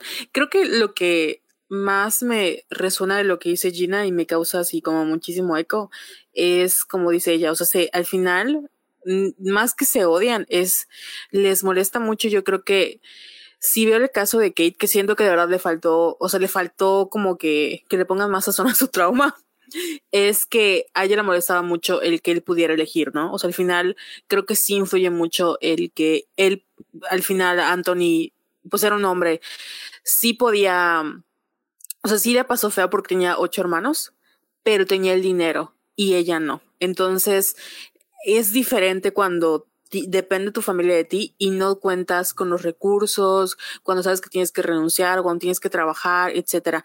Y es algo que a ella también le molestaba de él, de que al final su vida era muy simple, solo tenía que escoger una esposilla. Y ella, que se encargó de preparar a su hermana, o sea, el que escuchara a este güey hablar así de que, ah, pues nada más abren las piernas y ya tenemos un hijo, es como no, o sea, para que tú elijas a mi hermana, sabes todo lo que yo tuve que hacer, o sea, todo lo que tenemos que hacer y tú crees que, o sea, solo porque a ti te gusta, le vas a gustar a la persona de vuelta. O sea, claro que no.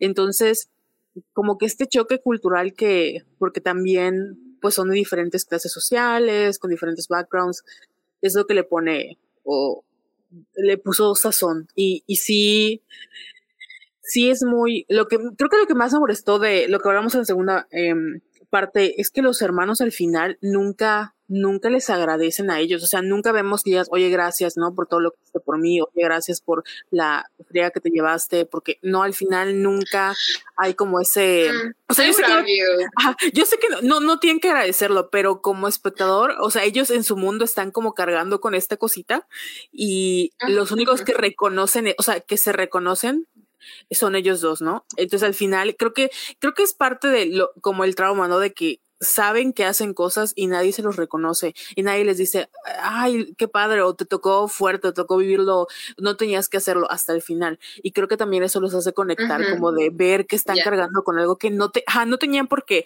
La hermana se lo dice, no tenías que hacer eso, ¿no? Pero pues ella no sabía que no lo tenía que hacer y en el fondo era como parte de, de, su deuda moral o su deuda traumática de que no tenía papá, no tenía mamá y que tenía eso, ¿no? Y el otro pues tampoco o sea, no lo, no lo hacía y no se los recriminaba a sus hermanos, pero sí sentía el que estaba solo, porque al final de nuevo su mamá estaba con, con él de, cásate hijo, y sé feliz, y es como de mamá, ¿cómo te atreves? O sea, ¿cómo te atreves? Y una temporada diciéndome que yo me case y que sea responsable y ahora que ya lo soy, es como de, pero hijo, sé feliz, o sea, como que esos mensajes contradictorios.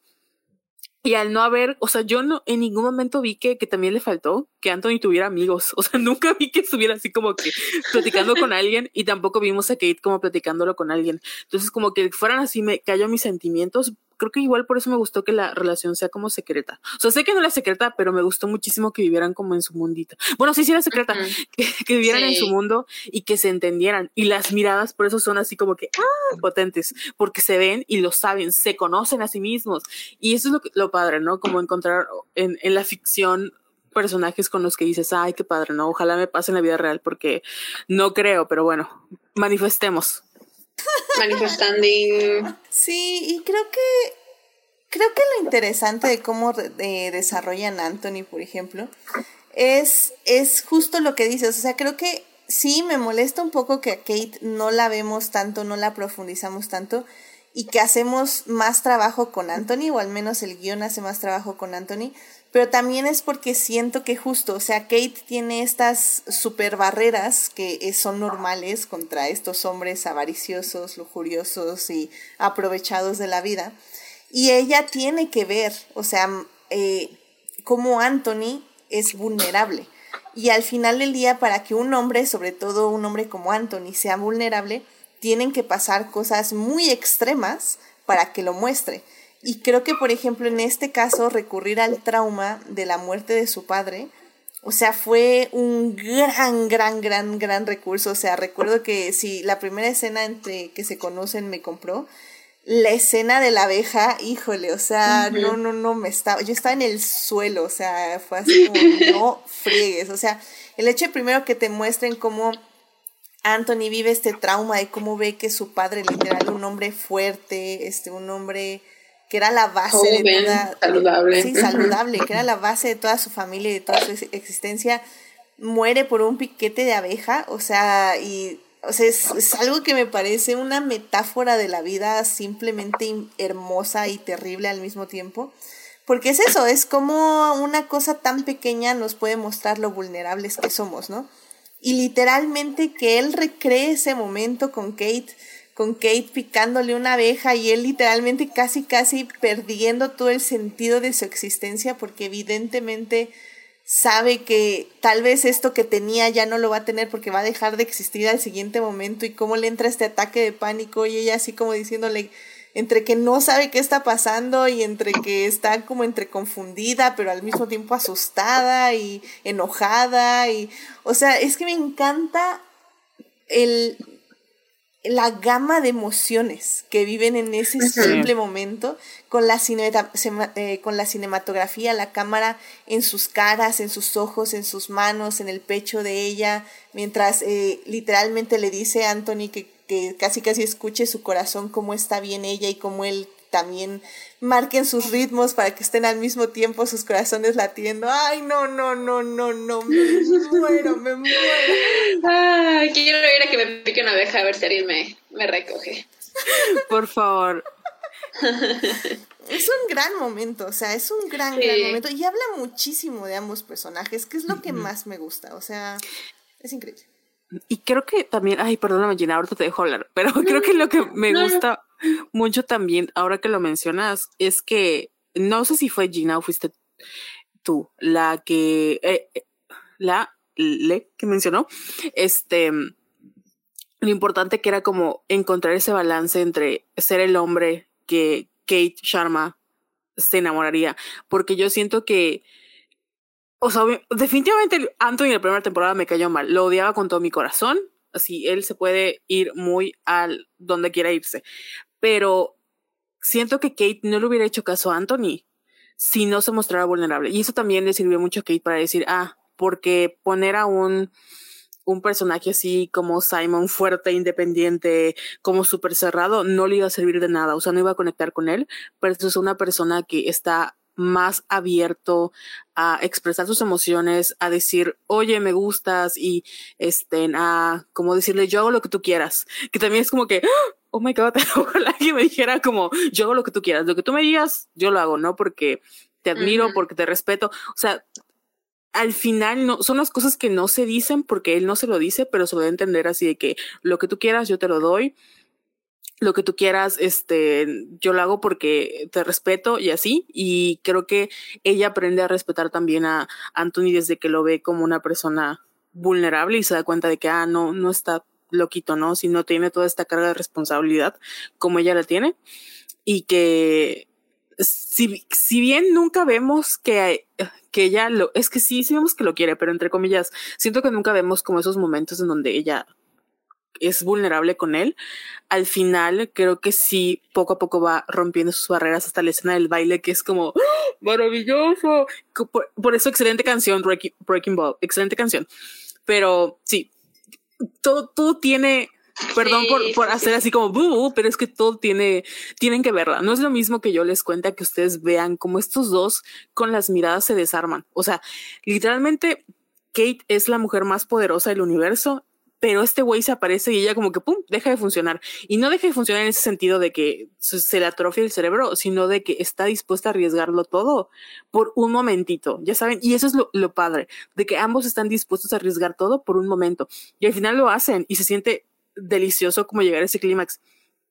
Pero el, el construir ese momento de cómo están peleando con ellos mismos por todo lo que tienen detrás es valió la pena, valió la pena la espera. Y es que es eso, porque al final del día no están peleando contra un villane que les, les, quiera separar o alguien que les está plantando chismes, o en el caso, por ejemplo, de la anterior temporada que Simon era contra el fantasma de su padre, whatever, ¿no?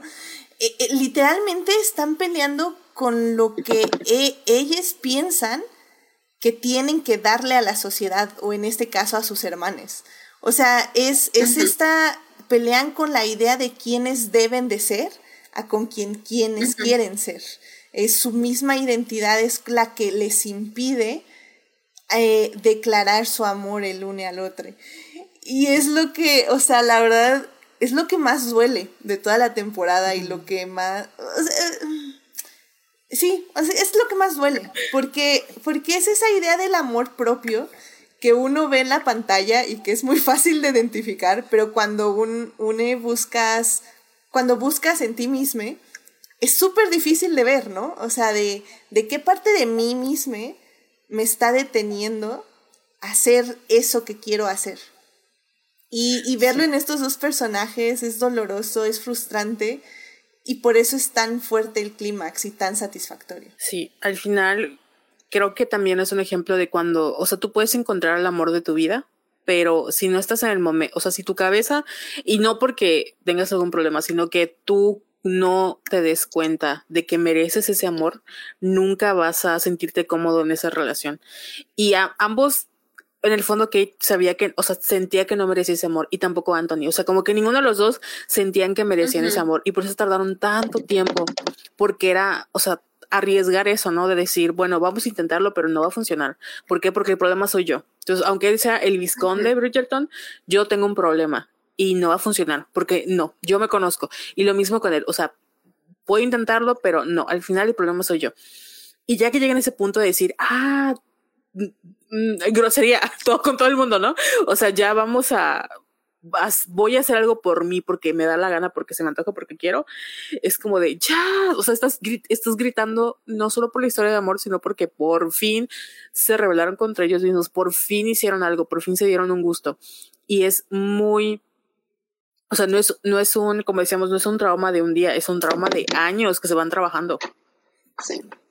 Y me gusta mucho que ambos tengan como que al final de cuentas a los dos tienen esta plática como maternal, esta plática con sus mamás, con sus respectivas madres, que les dicen prácticamente lo mismo. Violet le dice, eh, sí, si yo tuviera la oportunidad, yo volvería a vivir todo lo que viví con, con tu padre, aunque tuviera que pasar por el mismo dolor de perderlo todas las veces, porque el, el, el disfrutar de su amor, el, el el honor de haber sido amado y haberlo amado a él, vale la pena todo lo que sufrí por haberlo perdido. Así es como su manera de decirle, no puedes dejar pasar eh, el amor. Si, si amas a, a esta mujer, tienes que conseguirla. Y es prácticamente lo mismo que le dice Mary a Kate, porque Kate está diciendo que eh, ella sentía que tenía que ganarse su lugar en la familia por el hecho de ser eh, como la adoptada. y Mary le dice, el amor no es algo que se, que se merece, el, el amor solamente se da. Así que esa, me, me, gusta mucho esa como el paralelo entre los dos, que al final de cuentas como que fue como que el amor maternal el que les dio ese empujoncito de, güey, si la amas, si lo amas, güey, date, ¿por qué, ¿por qué te autosaboteas? ¿Por qué no quieres ser feliz? Solo date. Y, Qué bonito. Y lo curioso es que ellos como que entendían el concepto porque como, como les decía, o sea, yo no creo que se ponían no sé, Anthony y Kate se ponían a, a decir, este hermano me debe, este, como no sé, mil agradecimientos por lo que hice, no, o sea, ellos daban amor porque amaban a sus hermanos, nunca cuestionaron como que lo que hacían, sí estaban molestos, pero lo hacían porque amaban a sus hermanos, pero ver, o sea, que ellos, ellos sintieran que merecían ese amor de vuelta, era imposible, o sea, era inimaginable en su cabeza.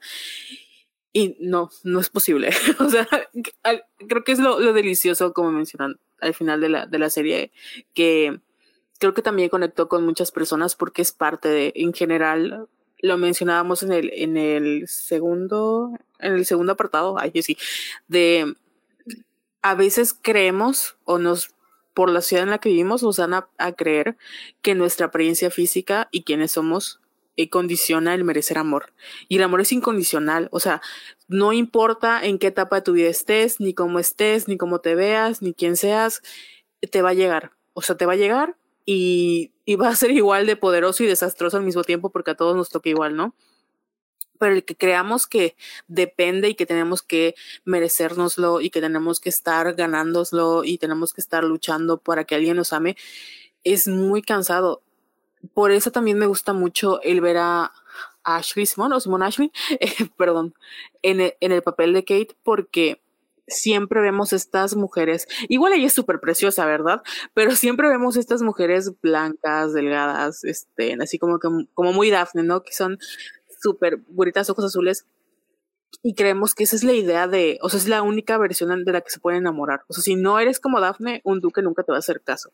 Y al final el amor va más allá de, o sea, el amor no, no tiene una razón de ser. Es, este, ay, se me, se me olvidó la palabra. Pero es incondicional. Ándale, es incondicional. Entonces, el que les haya de nuevo, si no estás en un buen lugar contigo, a veces te puede llegar el amor de tu vida, pero no lo vas a saber reconocer. No porque sea un problema o que nunca te hayan amado, sino que no te das cuenta que tú mereces ese amor y, y solito te autosaboteas. Lo mismo con ellos, estaban como en este momento de autosabotear porque todo se pudo haber resuelto tan fácil con decirle, güey, me gustas, vamos a casarnos porque pudo haberlo hecho. Pero era eh, la propiedad del autosabotaje y el trauma generacional de sentir que tenían que merecer tanto Kate, merecer su lugar en la familia y merecer el amor y ganárselo, como Anthony de merecer ser el hermano porque al final también él no era, o sea, la temporada pasada él no era lo que era en esa temporada, era un mujeriego, este, nadie daba un peso por él, nadie lo veía con seriedad y sentir que se estaba ganando ese papel como el visconde lo hizo hacer cosas que tal vez ni siquiera le gustaban hacer, pero lo tenía que hacer. Ah, bueno, bueno, bueno. Qué bonito. Hay, una, hay un diálogo en la primera temporada de Violet que le dice, ¿eres meramente un hermano mayor o eres el hombre de esta casa? Y creo que al final de esa temporada Anthony sí es el hombre de la casa. El hombre de mi vida, no es posible. Ah, también. The pain of my existence and the, object of all my desires. También. Uf, no, no, no. Y esa escena, no, es que les digo, o sea, esta, esa temporada tuvo escenas, o sea, todo lo del pain of Momentos candentes. Uf, uf, uf, uf. No, estuvo, estuvo muy cañón. Que también me parece muy interesante que, por cierto, ahí ya es como eh, la parte, vamos a romper la cuarta pared, por decirlo de alguna forma. Eh, yo no sabía que este, ay, se me fue su nombre, ¿cómo se llama el actor? Eh, Jonathan Bailey. Jonathan Bailey es un hombre gay que está interpretando un hombre heterosexual, que está dirigido así por un hombre, pero escrito por una mujer. Entonces, creo que esa combinación también ha hecho a mucha gente como, eh, sobre todo, bueno, en TikTok yo sí vi como varias reflexiones de cómo esta energía, ¿no? Él pasa, porque al final del día, al no tener eh, una experiencia, por decirlo, pues, este, propia de atracción hacia mujeres, o sea, él tiene que extrapolarlo a la forma que él conoce como... Eh, cómo es el amor y cómo se representa para él, ¿no? En este caso, pues para otros hombres. Y cómo lo extrapola hacia su personaje y cómo lo extrapola luego hacia la escritura de esta autora y luego lo pasa a la pantalla. O sea, la verdad es que me parece como algo súper, súper interesante, que es algo que no creo que podría haber hecho otro, otro actor, ¿no? O sea, lo hace muy bien. Sí. Y, y eso yo vi a muchas personas diciendo, ay, como, bueno, como siempre, siempre este comentario nefasto de qué desperdicio. Yo, no, qué desperdicio, mujer. O sea, al final es un gran actor. Y es, la muestra perfecta de que no, o sea, no, yo recuerdo que cuando salió el, el, cuando salió Crepúsculo, mucha gente, o no, creo que fue Fifty Shades of Grey. El papel de Grey estaba pensado en este, este muchacho que hizo una serie llamada White Collars. Ah, Matt Boomer. Matt Boomer. Matt Boomer. Mm, Boomer. Ándale. Y no le dieron el papel porque pensaban de que como era gay, pues mm. no, o sea, no iba a jalar. Ah. Y, y perdóname, pero Jonathan Bailey siendo, siendo Anthony, o sea, nadie pudo haber, es que de verdad es, se ha convertido como en un epítome de, de un héroe romántico, yo creo. Al o sea, yo siento que dentro de unos años vamos a poner, no sé si como Mr. Darcy porque tiene más tiempo, pero sí lo tenemos como como el señor Darcy, o sea, el diálogo ese de el objeto de todos mis deseos es se ha vuelto icónico. No es lo que dice, bueno, sí es lo que dice y cómo lo dice, porque al final lo que está diciendo así a un a Kate es de verdad, o sea, no hay otra mujer en mi vida que tú. Y, y, y yo estoy loco por ti no, no puedo. O sea, ya ni me quedé sin palabras. Así como que se me atrofia el cerebro de pensar. De me estás haciendo la vida imposible, pero eso es todo lo que quiero. Es que lo, susurra, pero al mismo tiempo lo dice con una insistencia y un anhelo. Una intensidad. ¡Oh! me muero. El anhelo. Y eso es lo que nos hace falta, o sea, nos hace falta como sociedad, ay sí, ver más este romance en general diverso, pero al final es un deseo humano. O sea, es un deseo humano el anhelar a alguien tanto y el decir es que tú no sabes lo que me haces.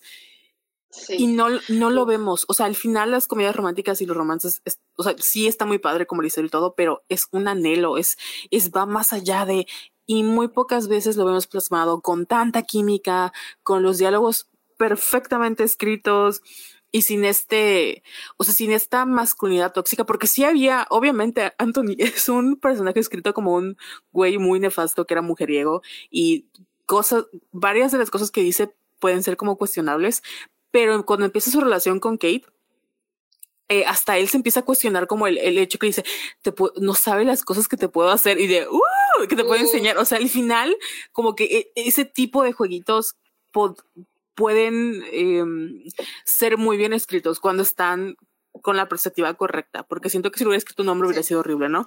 Pero cuando tienen como, ajá, pero cuando tienen como esa intención bien hecha y tienen como esta eh, female gaze detrás de ah, no lo que decimos el problema de los del acoso callejero al final no es lo que te dicen, sino el contexto, porque te pueden decir lo mismo cuando es con una persona, pero quieres que te lo digan, ¿no? Y en el caso de la cosa callejero, pues no quieres que te lo digan, porque ¿quién es este güey? Lo mismo pasa acá, el consenso, cuando tú entras a ver la serie y cuando tú estás acá, tú sabes a lo que vas y estás consensuando eso que va a pasar como espectador. Bueno, no sé, tal vez sí, hay ciertos casos, pero en el caso de este romance, también Kate se moría de ganas, o sea, Kate se moría de ganas, pero no lo podía decir porque no, como, ¿cómo va a ser que una mujer diga eso, no? Entonces, Anthony era la voz como de, tú sabes qué está pasando, tú sabes lo que sentimos, y eso, eso lo elevó. Ese diálogo se ha grabado en mi corazón, de verdad. No lo ah, creo que nada lo puede superar. No sé qué vayan a hacer las demás temporadas, no sé qué vaya a hacer Colin, pero yo creo que nada lo va a poder superar. Yo también, yo no creo que algo lo pueda superar, la verdad. Es, es esa, esa línea, ese balance muy fino entre que te trate como un caballero porque te hable como héroe de novela erótica. Ese es el, el, el, la fila donde camina Anthony Bridgerton. Uh, yes, yes, yes, yes. Que digo, algún día, probablemente cuando hablemos de Hannibal en, en este podcast, eh, me gustaría justamente analizar y encontrar más textos al, más, al respecto, porque creo que no, no, he leído lo suficiente. Pero sí, porque eh, sobre todo mujeres fans les gusta o nos gustan tantos los, los ships gays. Eh, creo que, por ejemplo, he leído que justamente está esta idea de, de consentimiento, también está la idea de que son iguales en el poder, o sea, no hay, no puede existir un abuso eh, al ser dos hombres gays. Y, y, al final del día creo que también eso es lo que, lo que llama la atención y lo que, lo que gusta, sobre todo, por ejemplo, con todas estas series como Hannibal, que pues, por ejemplo, la, la mayoría del fanbase de Hannibal son mujeres. Em, que, y que creo que hasta ahorita, en este 2020, estamos empezando a ver parejas heterosexuales que están en el mismo nivel de poder. Y aún así, eh, como en esta serie, se reconoce las diferencias, se les señala, se les trata, y luego de que ya se hizo todo ese proceso, ya podemos ver que los dos personajes están en el mismo nivel. Pero creo que tuvimos que, que pasar como todo este análisis de fandom, de fanfictions, de qué realmente es el female gaze, de qué busca el female gaze, para poder llegar a donde estamos en este momento, ¿no? Yo tengo otra, otra, este, eso no recuerdo el nombre, pero sí es un académico no les voy a mentir, lo vi en TikTok, pero es una persona que se encarga de estudiar el fandom y es queer. Y estaba diciendo, o sea, aparte de las dudas es desde las mujeres que dicen, ¿por qué me atrae tanto el porno gay? Que yo sé que no tiene que ver mucho con esto, pero va por ahí. Y él decía, es que si lo piensas bien, eh, a ti te gustan los hombres, entonces estás viendo a un hombre disfrutar. Y muy pocas veces en el, en el caso del porno heterosexual ves a un hombre disfrutar. Siempre ves como que a una mujer eh, siendo un objeto. Y en el caso de las relaciones, como bien decías, este, entre hombres, los dos son objetos de deseo, no son un objeto. Y creo que ahí es donde recae como esto de la female gaze.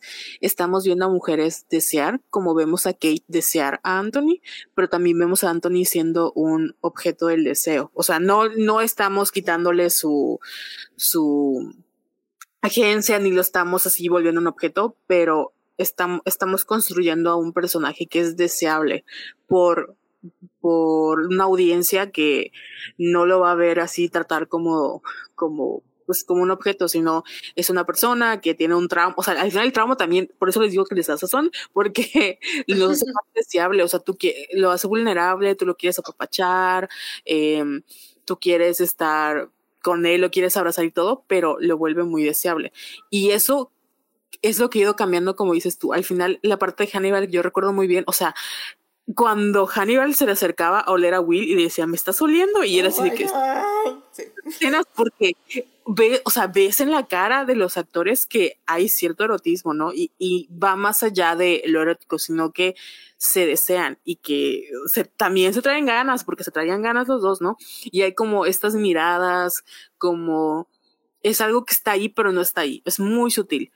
Y tiene que ver con esta parte de cómo nosotras eh, y cómo, es más bien cómo estamos luchando contra esta mirada masculina de ver, porque yo he visto comedias románticas que están escritas por hombres heterosexuales y son así de que se ve que lo escribió un hombre heterosexual, porque desde la manera en la que las mujeres y las protagonistas desean, es así como que, en cambio, eh, todo lo, todos los esfuerzos que se hacen en contra de esta mirada masculina son muy notorios porque estamos, o sea, es muy subjetivo, es desde nosotros y nosotras como, como sujetos y sujetes del deseo. O sea, estamos queriendo desear y también eh, queremos ser deseados y deseades, pero no desde esta perspectiva como un objeto que vas a usar y vas a tirar y ya, ¿no? Sino como un ser humano. Y no nos han dado esa oportunidad de ser deseados y deseades como un ser humano. Amén. Amén. ¿Qué digo? Eh, yéndome un poco por otro lado rápidamente. Eh, creo que mi única queja en ese aspecto de ser objetos de deseo es de que la escena del wet shirt no duró lo suficiente. es, Que, es que es muy corta, o sea, realmente, y no lo digo desde la parte lujuriosa, sino desde que realmente me hubiera gustado ver que Kate disfrutara un poquito más esa mirada eh, y que si su hermana sí se da cuenta, pero que ella se hubiera dado cuenta y otra vez hubiera regresado. O sea, creo que me hubiera gustado ver un poquito más ese debate y creo que no fue lo suficiente, creo que lo cortaron muy rápido. Sí. Pero fue otra gran De acuerdo. Sí. Quiero la versión extendida, por favor, Shonda. Y no es mucho más, eran unos 20 segundos más, o sea, no te estábamos pidiendo media hora. Que media hora también hubiera estado bien, pero... no me hubiera quejado. Si a Simon y a Daphne, o sea, si le hubieran quitado, no sé, 10 minutos a Lady Ferdinand o como se llame, y se le hubieran dado a Anthony a Kate, creo que estaríamos todos felices. Sí. ¿Sabes qué estaba pensando hace rato? Que me acordé... Eh, Perdón por hablar de Star Wars, ya, no sabíamos, ya estábamos por terminar el episodio sin hablar de Star Wars. Ya es, pero ya sé. Hay, hay, hay una entrevista con Ryan Johnson, director de The Last Jedi, que estaba está hablando sobre eh, en The Last Jedi Rey y Kylo Ren tienen una conexión con la fuerza. Eh, pueden verse y pueden hablarse eh, directamente, pero no están en el mismo lugar físico. así que como que Ryan lo, lo explica como es que tenemos que darles una manera en que pudieran hablar y tener esos momentos de, vulnerabilidad este, sin que hubiera nada más eh, entre ellos para, para, para, evitar como que su relación llegara a avanzar más porque teníamos que pausarla de alguna manera, porque estos dos iban a, a tirarse uno encima del otro si estaban en el mismo lugar físico por demasiado tiempo, así que tuvimos que buscar esta excusa narrativa para separarlos, que pudieran tener esas conversaciones, como que me recordó a eso porque siento que las, las subtramas están ahí para, porque no podemos tener a Anthony y a Kate tanto tiempo juntos sin que se tiraran uno encima del otro por mucho tiempo, porque ya iba a ser demasiado difícil de creer. Así que para eso están todos los demás personajes como para, para hacerle hacerlo más creíble de que esos dos no se tiraron uno encima del otro a la tercera noche que estuvieron en el mismo, en, en, en Aubrey Hall solos. Literalmente tenía que aparecer Daphne para decirle, a ver, ¿qué onda con ustedes dos? Ah, Daphne Reinota. La fuerza y voluntad de que yo no hubiera durado ni un segundo. O sea, la primera que escuchaba que hablara mal, así de que yo me, así, me ofrezco voluntaria. Si quiere casarse conmigo, así. Pero bueno, cada quien, ¿verdad? Cada quien. Amén, amén, amén. Ay, pues Carol, pues eh, una conclusión de esta bonita serie, este, bueno, de estos, estos grandes momentos que le quieras dar al público. Diosito, si estás ahí escuchándome, manifiesto. Veo lo que haces por otros. Así es, no pido mucho, solo quiero ser el objeto de todos los deseos de Anthony Bridgerton. No, pero en general creo que vale mucho la pena y siento que ya es momento de que regresemos a como culturalmente a las comedias románticas y a los romances, pero que lo hagamos bien, no lo hagamos como a medias. Y creo que eh, este va a ser un ejercicio muy interesante.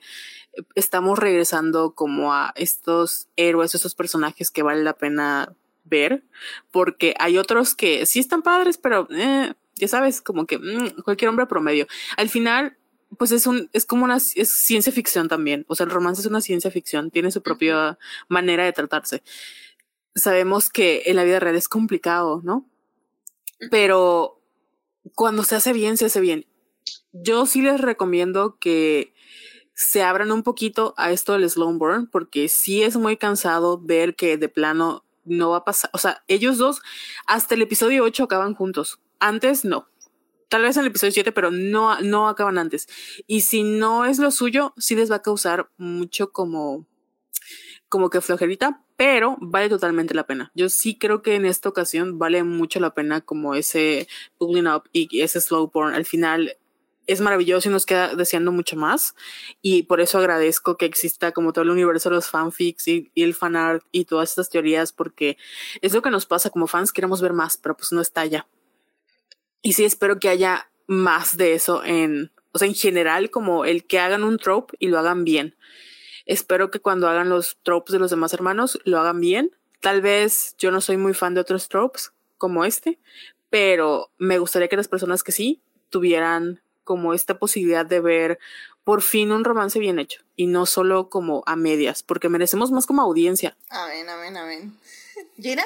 Yo creo que yo soy eh, devota de Bridgerton. A mí, yo sí creo que Bridgerton es una serie muy importante eh, por todo lo que hace, por la female gaze y por el traer lo, lo que dice Carol de hacer a las mujeres eh, este juego con el objeto del deseo y el sujeto del deseo, que no estamos acostumbradas a vernos en ese papel y que Bridgerton lo hace perfectamente y que nos pone a las mujeres como que en el lugar de de que siempre se ha reservado para los hombres en las historias de Hollywood mainstream.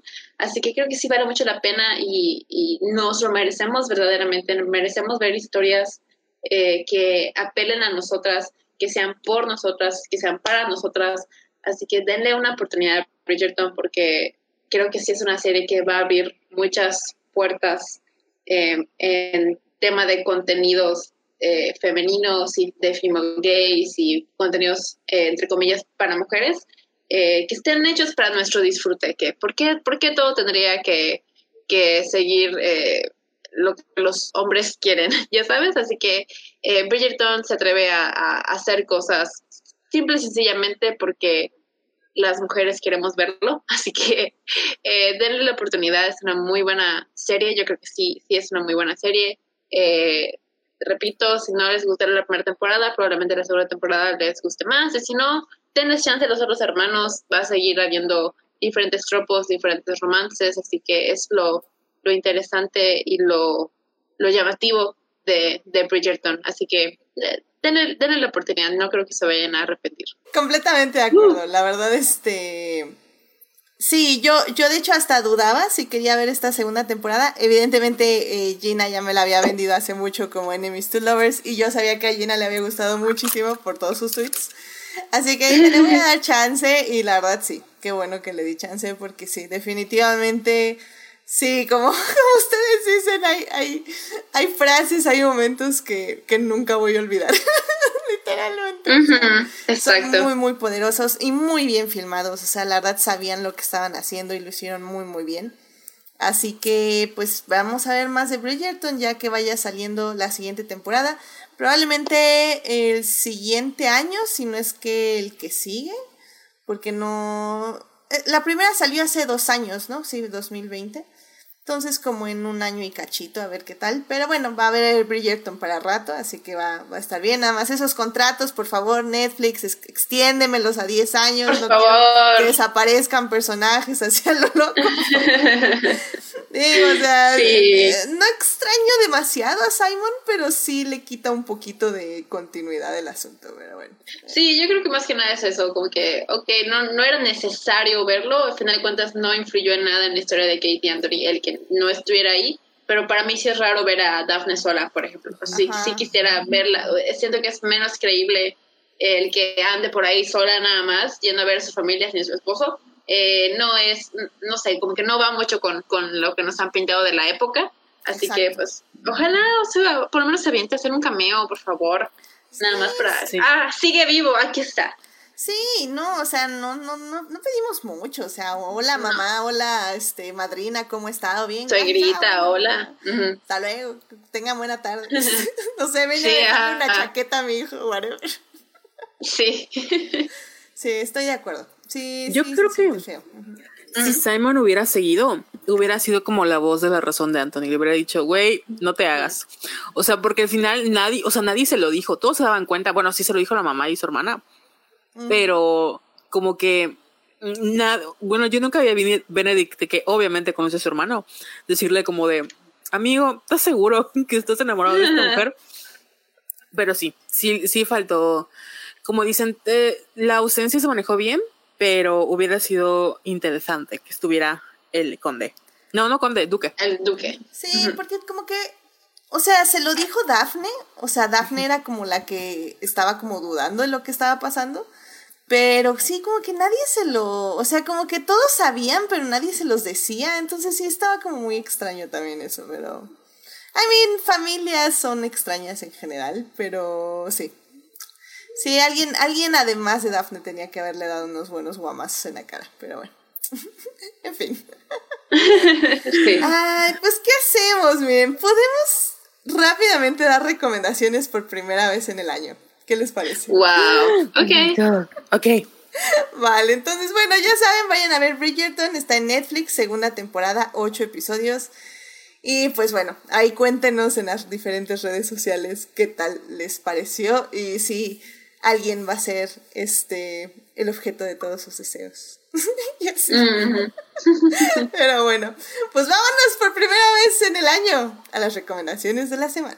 I love movies. Gosh, I love movies.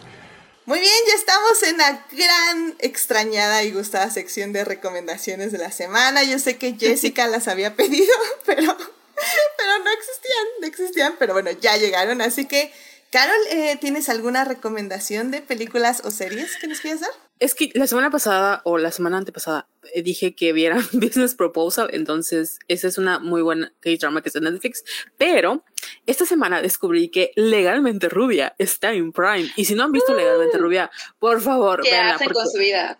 De verdad, es una joya cinematográfica de la cinematografía, no sé cómo se pronuncia, es una joya, es una joya del cine. Eh, creo que todo el mundo sabe de que va eh, legalmente rubia, pero lo interesante de la película del final es que no es una historia, o sea, sí es una historia de amor, pero de Elle Woods hacia ella misma. Es súper chistosa, está en Prime por fin. Igual la segunda, pero no la recomiendo tanto como la, como la primera.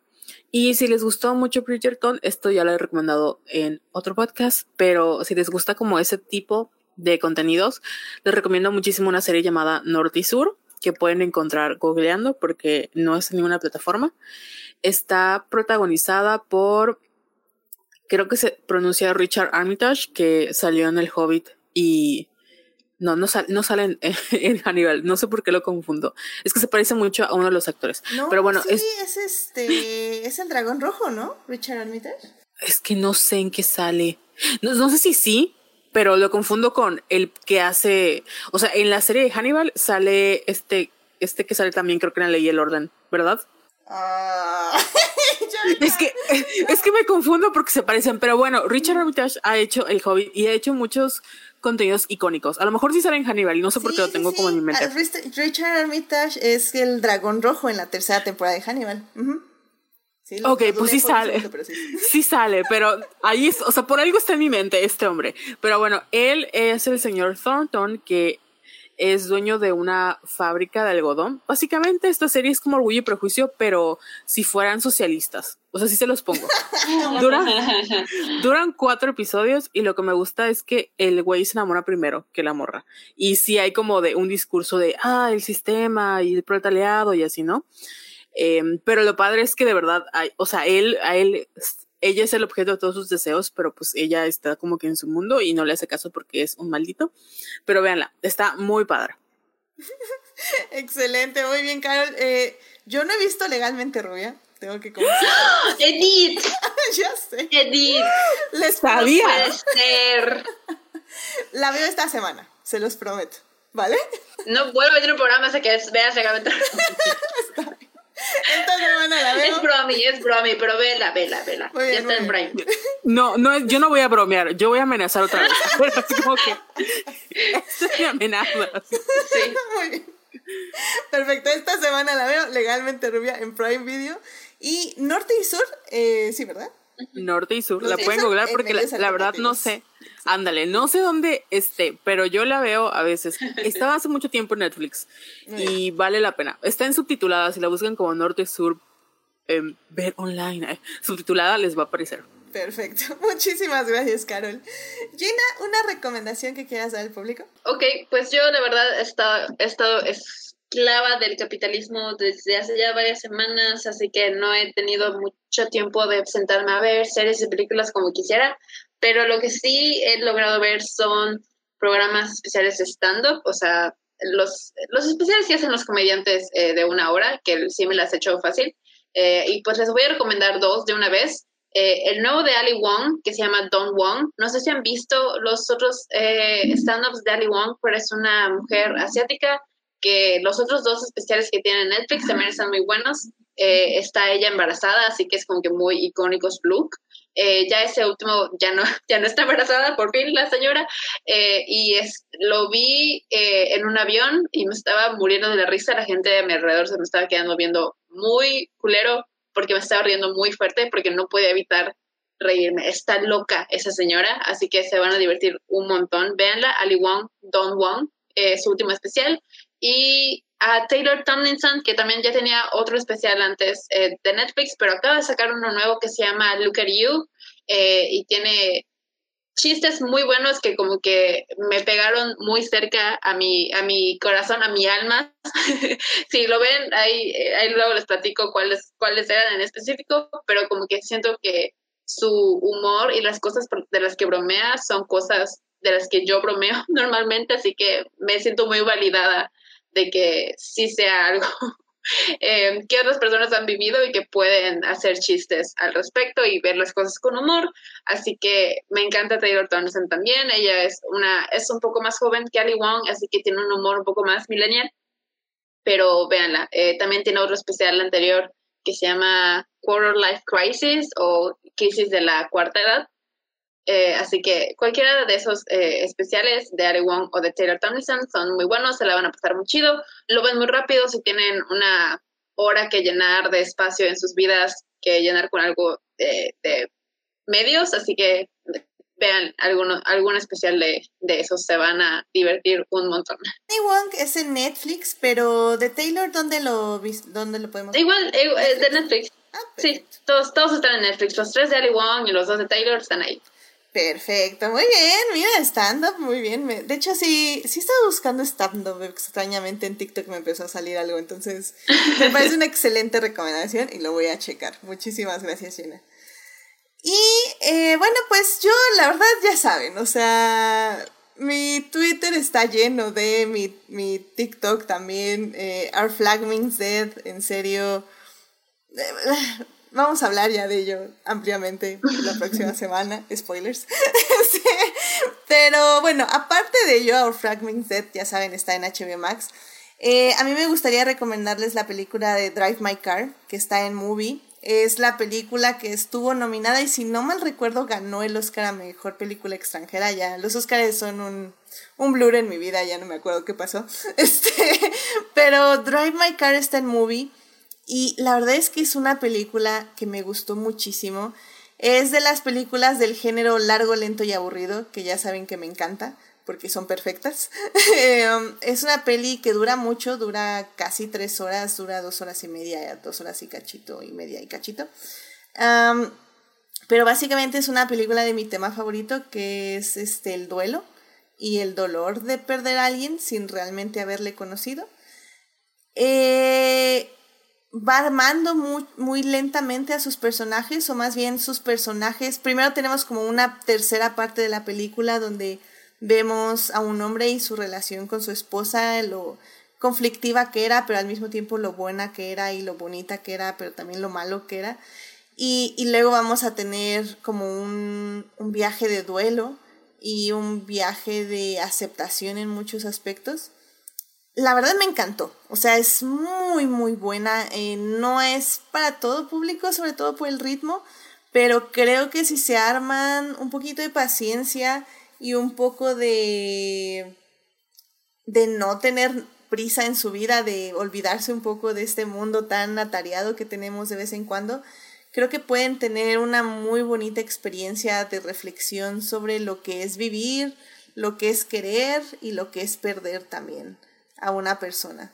Entonces, den chance. Eh, me gustó muchísimo. Drive My Car. La pueden ver en movie. Y bueno, pues, eh, si no mal recuerdo, está basada en un libro o en un cuento de Murakami. Entonces también si les gusta mucho ahí la onda de Murakami, pues creo que funciona muy bien. Y he leído que es una muy buena adaptación. Así que, pues ahí, ahí chequenla. Así que vayan a ver Drive My Car en movie vale muchísimo la pena. A ver si algún día encuentro a alguien que la haya visto. Probablemente Carlos ya la vio. y hablamos de ella en un live un poquito más a fondo. Porque la verdad creo que vale mucho la pena. Y de hecho me gustaría volver a verla. Porque creo que no. No sabía muy bien de qué trataba. Y, hay muchísimas cosas que absorber de la película. Muchos momentos más que frases o, o, o diálogos. Que sí hay, muchos importantes pero yo creo que momentos, sobre todo cómo va construyendo a sus personajes. Creo que son de las pelis que una segunda vez eh, sabe mejor la película y la absorbes mejor.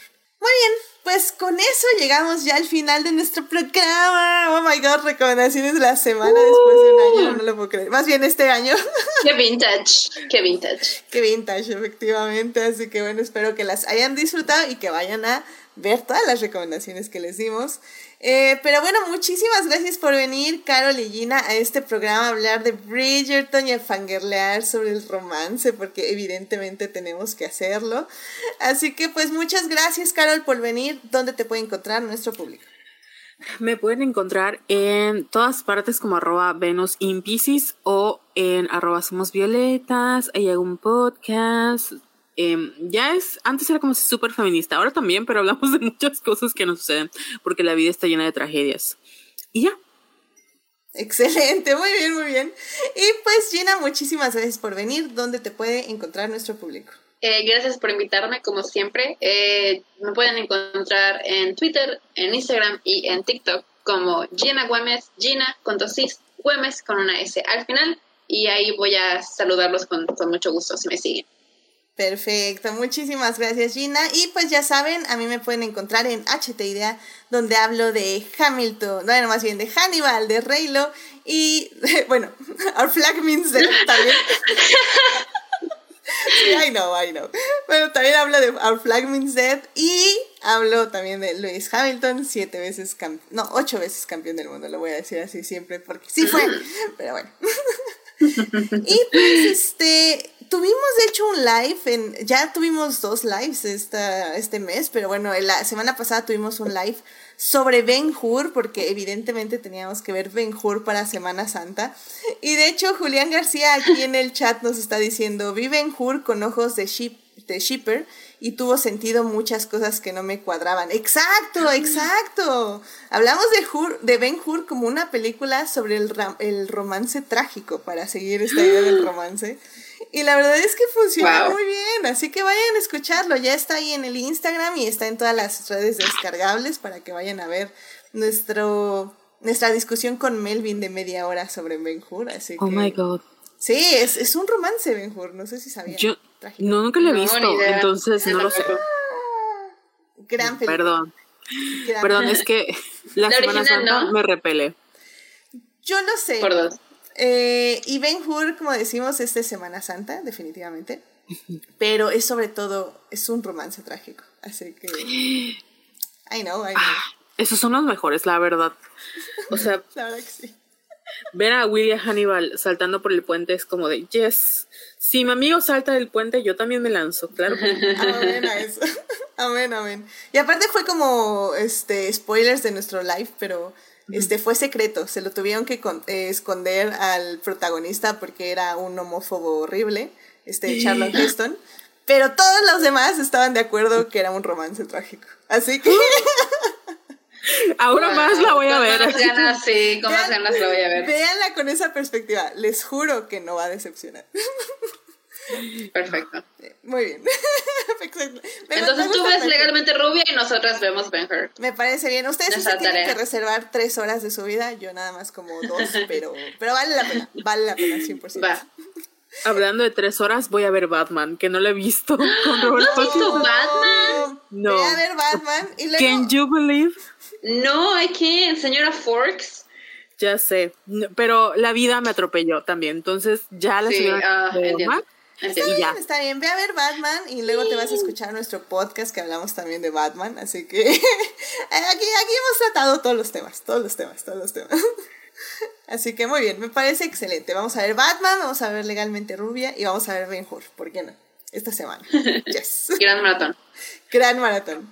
Y bueno, pues muchísimas gracias a quienes estuvieron en el chat, que estuvo esta Simena, que pasó a saludar, muchísimas gracias, estuvo Sofía, Héctor, Marsalis, eh, también estuvo Pamela y estuvo Julián García que ahorita está ahí comentando en el chat, así que muchísimas gracias por... Ah, dice que sí, efectivamente cambia mucho Ben Hur desde esa perspectiva. Yo lo sé, yo lo sé, y yo sabemos de qué estamos hablando. Vayan a ver Ben Hur con esa perspectiva, escuchen el live, van a saber exactamente de qué estamos hablando, pero bueno. Em, y bueno, eh, los miércoles ya saben, estaré en el chat de YouTube a las 9 de la mañana para volver a hablar de Bridgerton. Muchísimas gracias a, Saulo que estuvo ahí en el chat de la semana pasada. Y bueno, pues asimismo muchísimas gracias de todo corazón a nuestros mecenas eh, adicties, que es Fernando, Héctor y Ximena, quienes nos apoyan junto con Juan Pablo y Saulo en el Patreon del programa. Así que vayan al Patreon, queridas escuchas, y pues este, chequen ahí los beneficios por apoyar al programa. También muchas gracias a quienes nos oyen durante la semana en Heartis, Spotify, Google Podcast y en iTunes. Este programa estará disponible ahí a partir del miércoles en la mañana. Saludos a Belén, a Dimelsa, a Jessica, a Jesús Alfredo, a Jorge Arturo, a Joyce, a Julio, a Luis, a Pamela, a Taco de Lechuga y a Uriel Botello, que son parte del Team Diferidos. Muchísimas gracias por escuchar y si quieren más de Adicte Visual, ya saben, estamos en Instagram y en Facebook con las reseñas. La próxima semana ya, no sé a quién voy a traer, no sé si a quién, ya Daphne ya se apuntó, Daphne va a estar aquí. Vamos a hablar de Our Flank Means Dead, porque en serio que esta serie ha vivido en mi mente rent free las anteriores dos semanas. análisis, sketches, fanfics, fanarts. Literalmente ya sé que mi siguiente fanart que voy a comprar va a ser de esta serie porque todavía no sé cuál, pero ya sé que va a ser una de esta serie para tenerla aquí en mi, mi departamento porque... No, no, no, en serio, fue una cosa que me sorprendió demasiado porque justamente hablando de romance y de masculinidades y de, ver a hombres vulnerables expresando sentimientos y siendo vulnerables uno con el otro, Uf, uf, uf, uf. Y son piratas. I mean, ¿qué más quieren en esta vida? Increíble, gran serie. Ya, no puedo esperar. Necesito hablar de esta serie, pero ya. Así que bueno, pues acompáñenos la siguiente semana para hablar de Our Flag Means Dead. Ay, que tengan una muy linda semana, síganse cuidando mucho, no bajen la guardia, sigan usando cubrebocas y pues que tengan una muy bonita noche. Gracias, Carol. Gracias, Gina. Cuídense mucho. Nos estamos escuchando. Bye, bye. Gracias. Bye. Bye.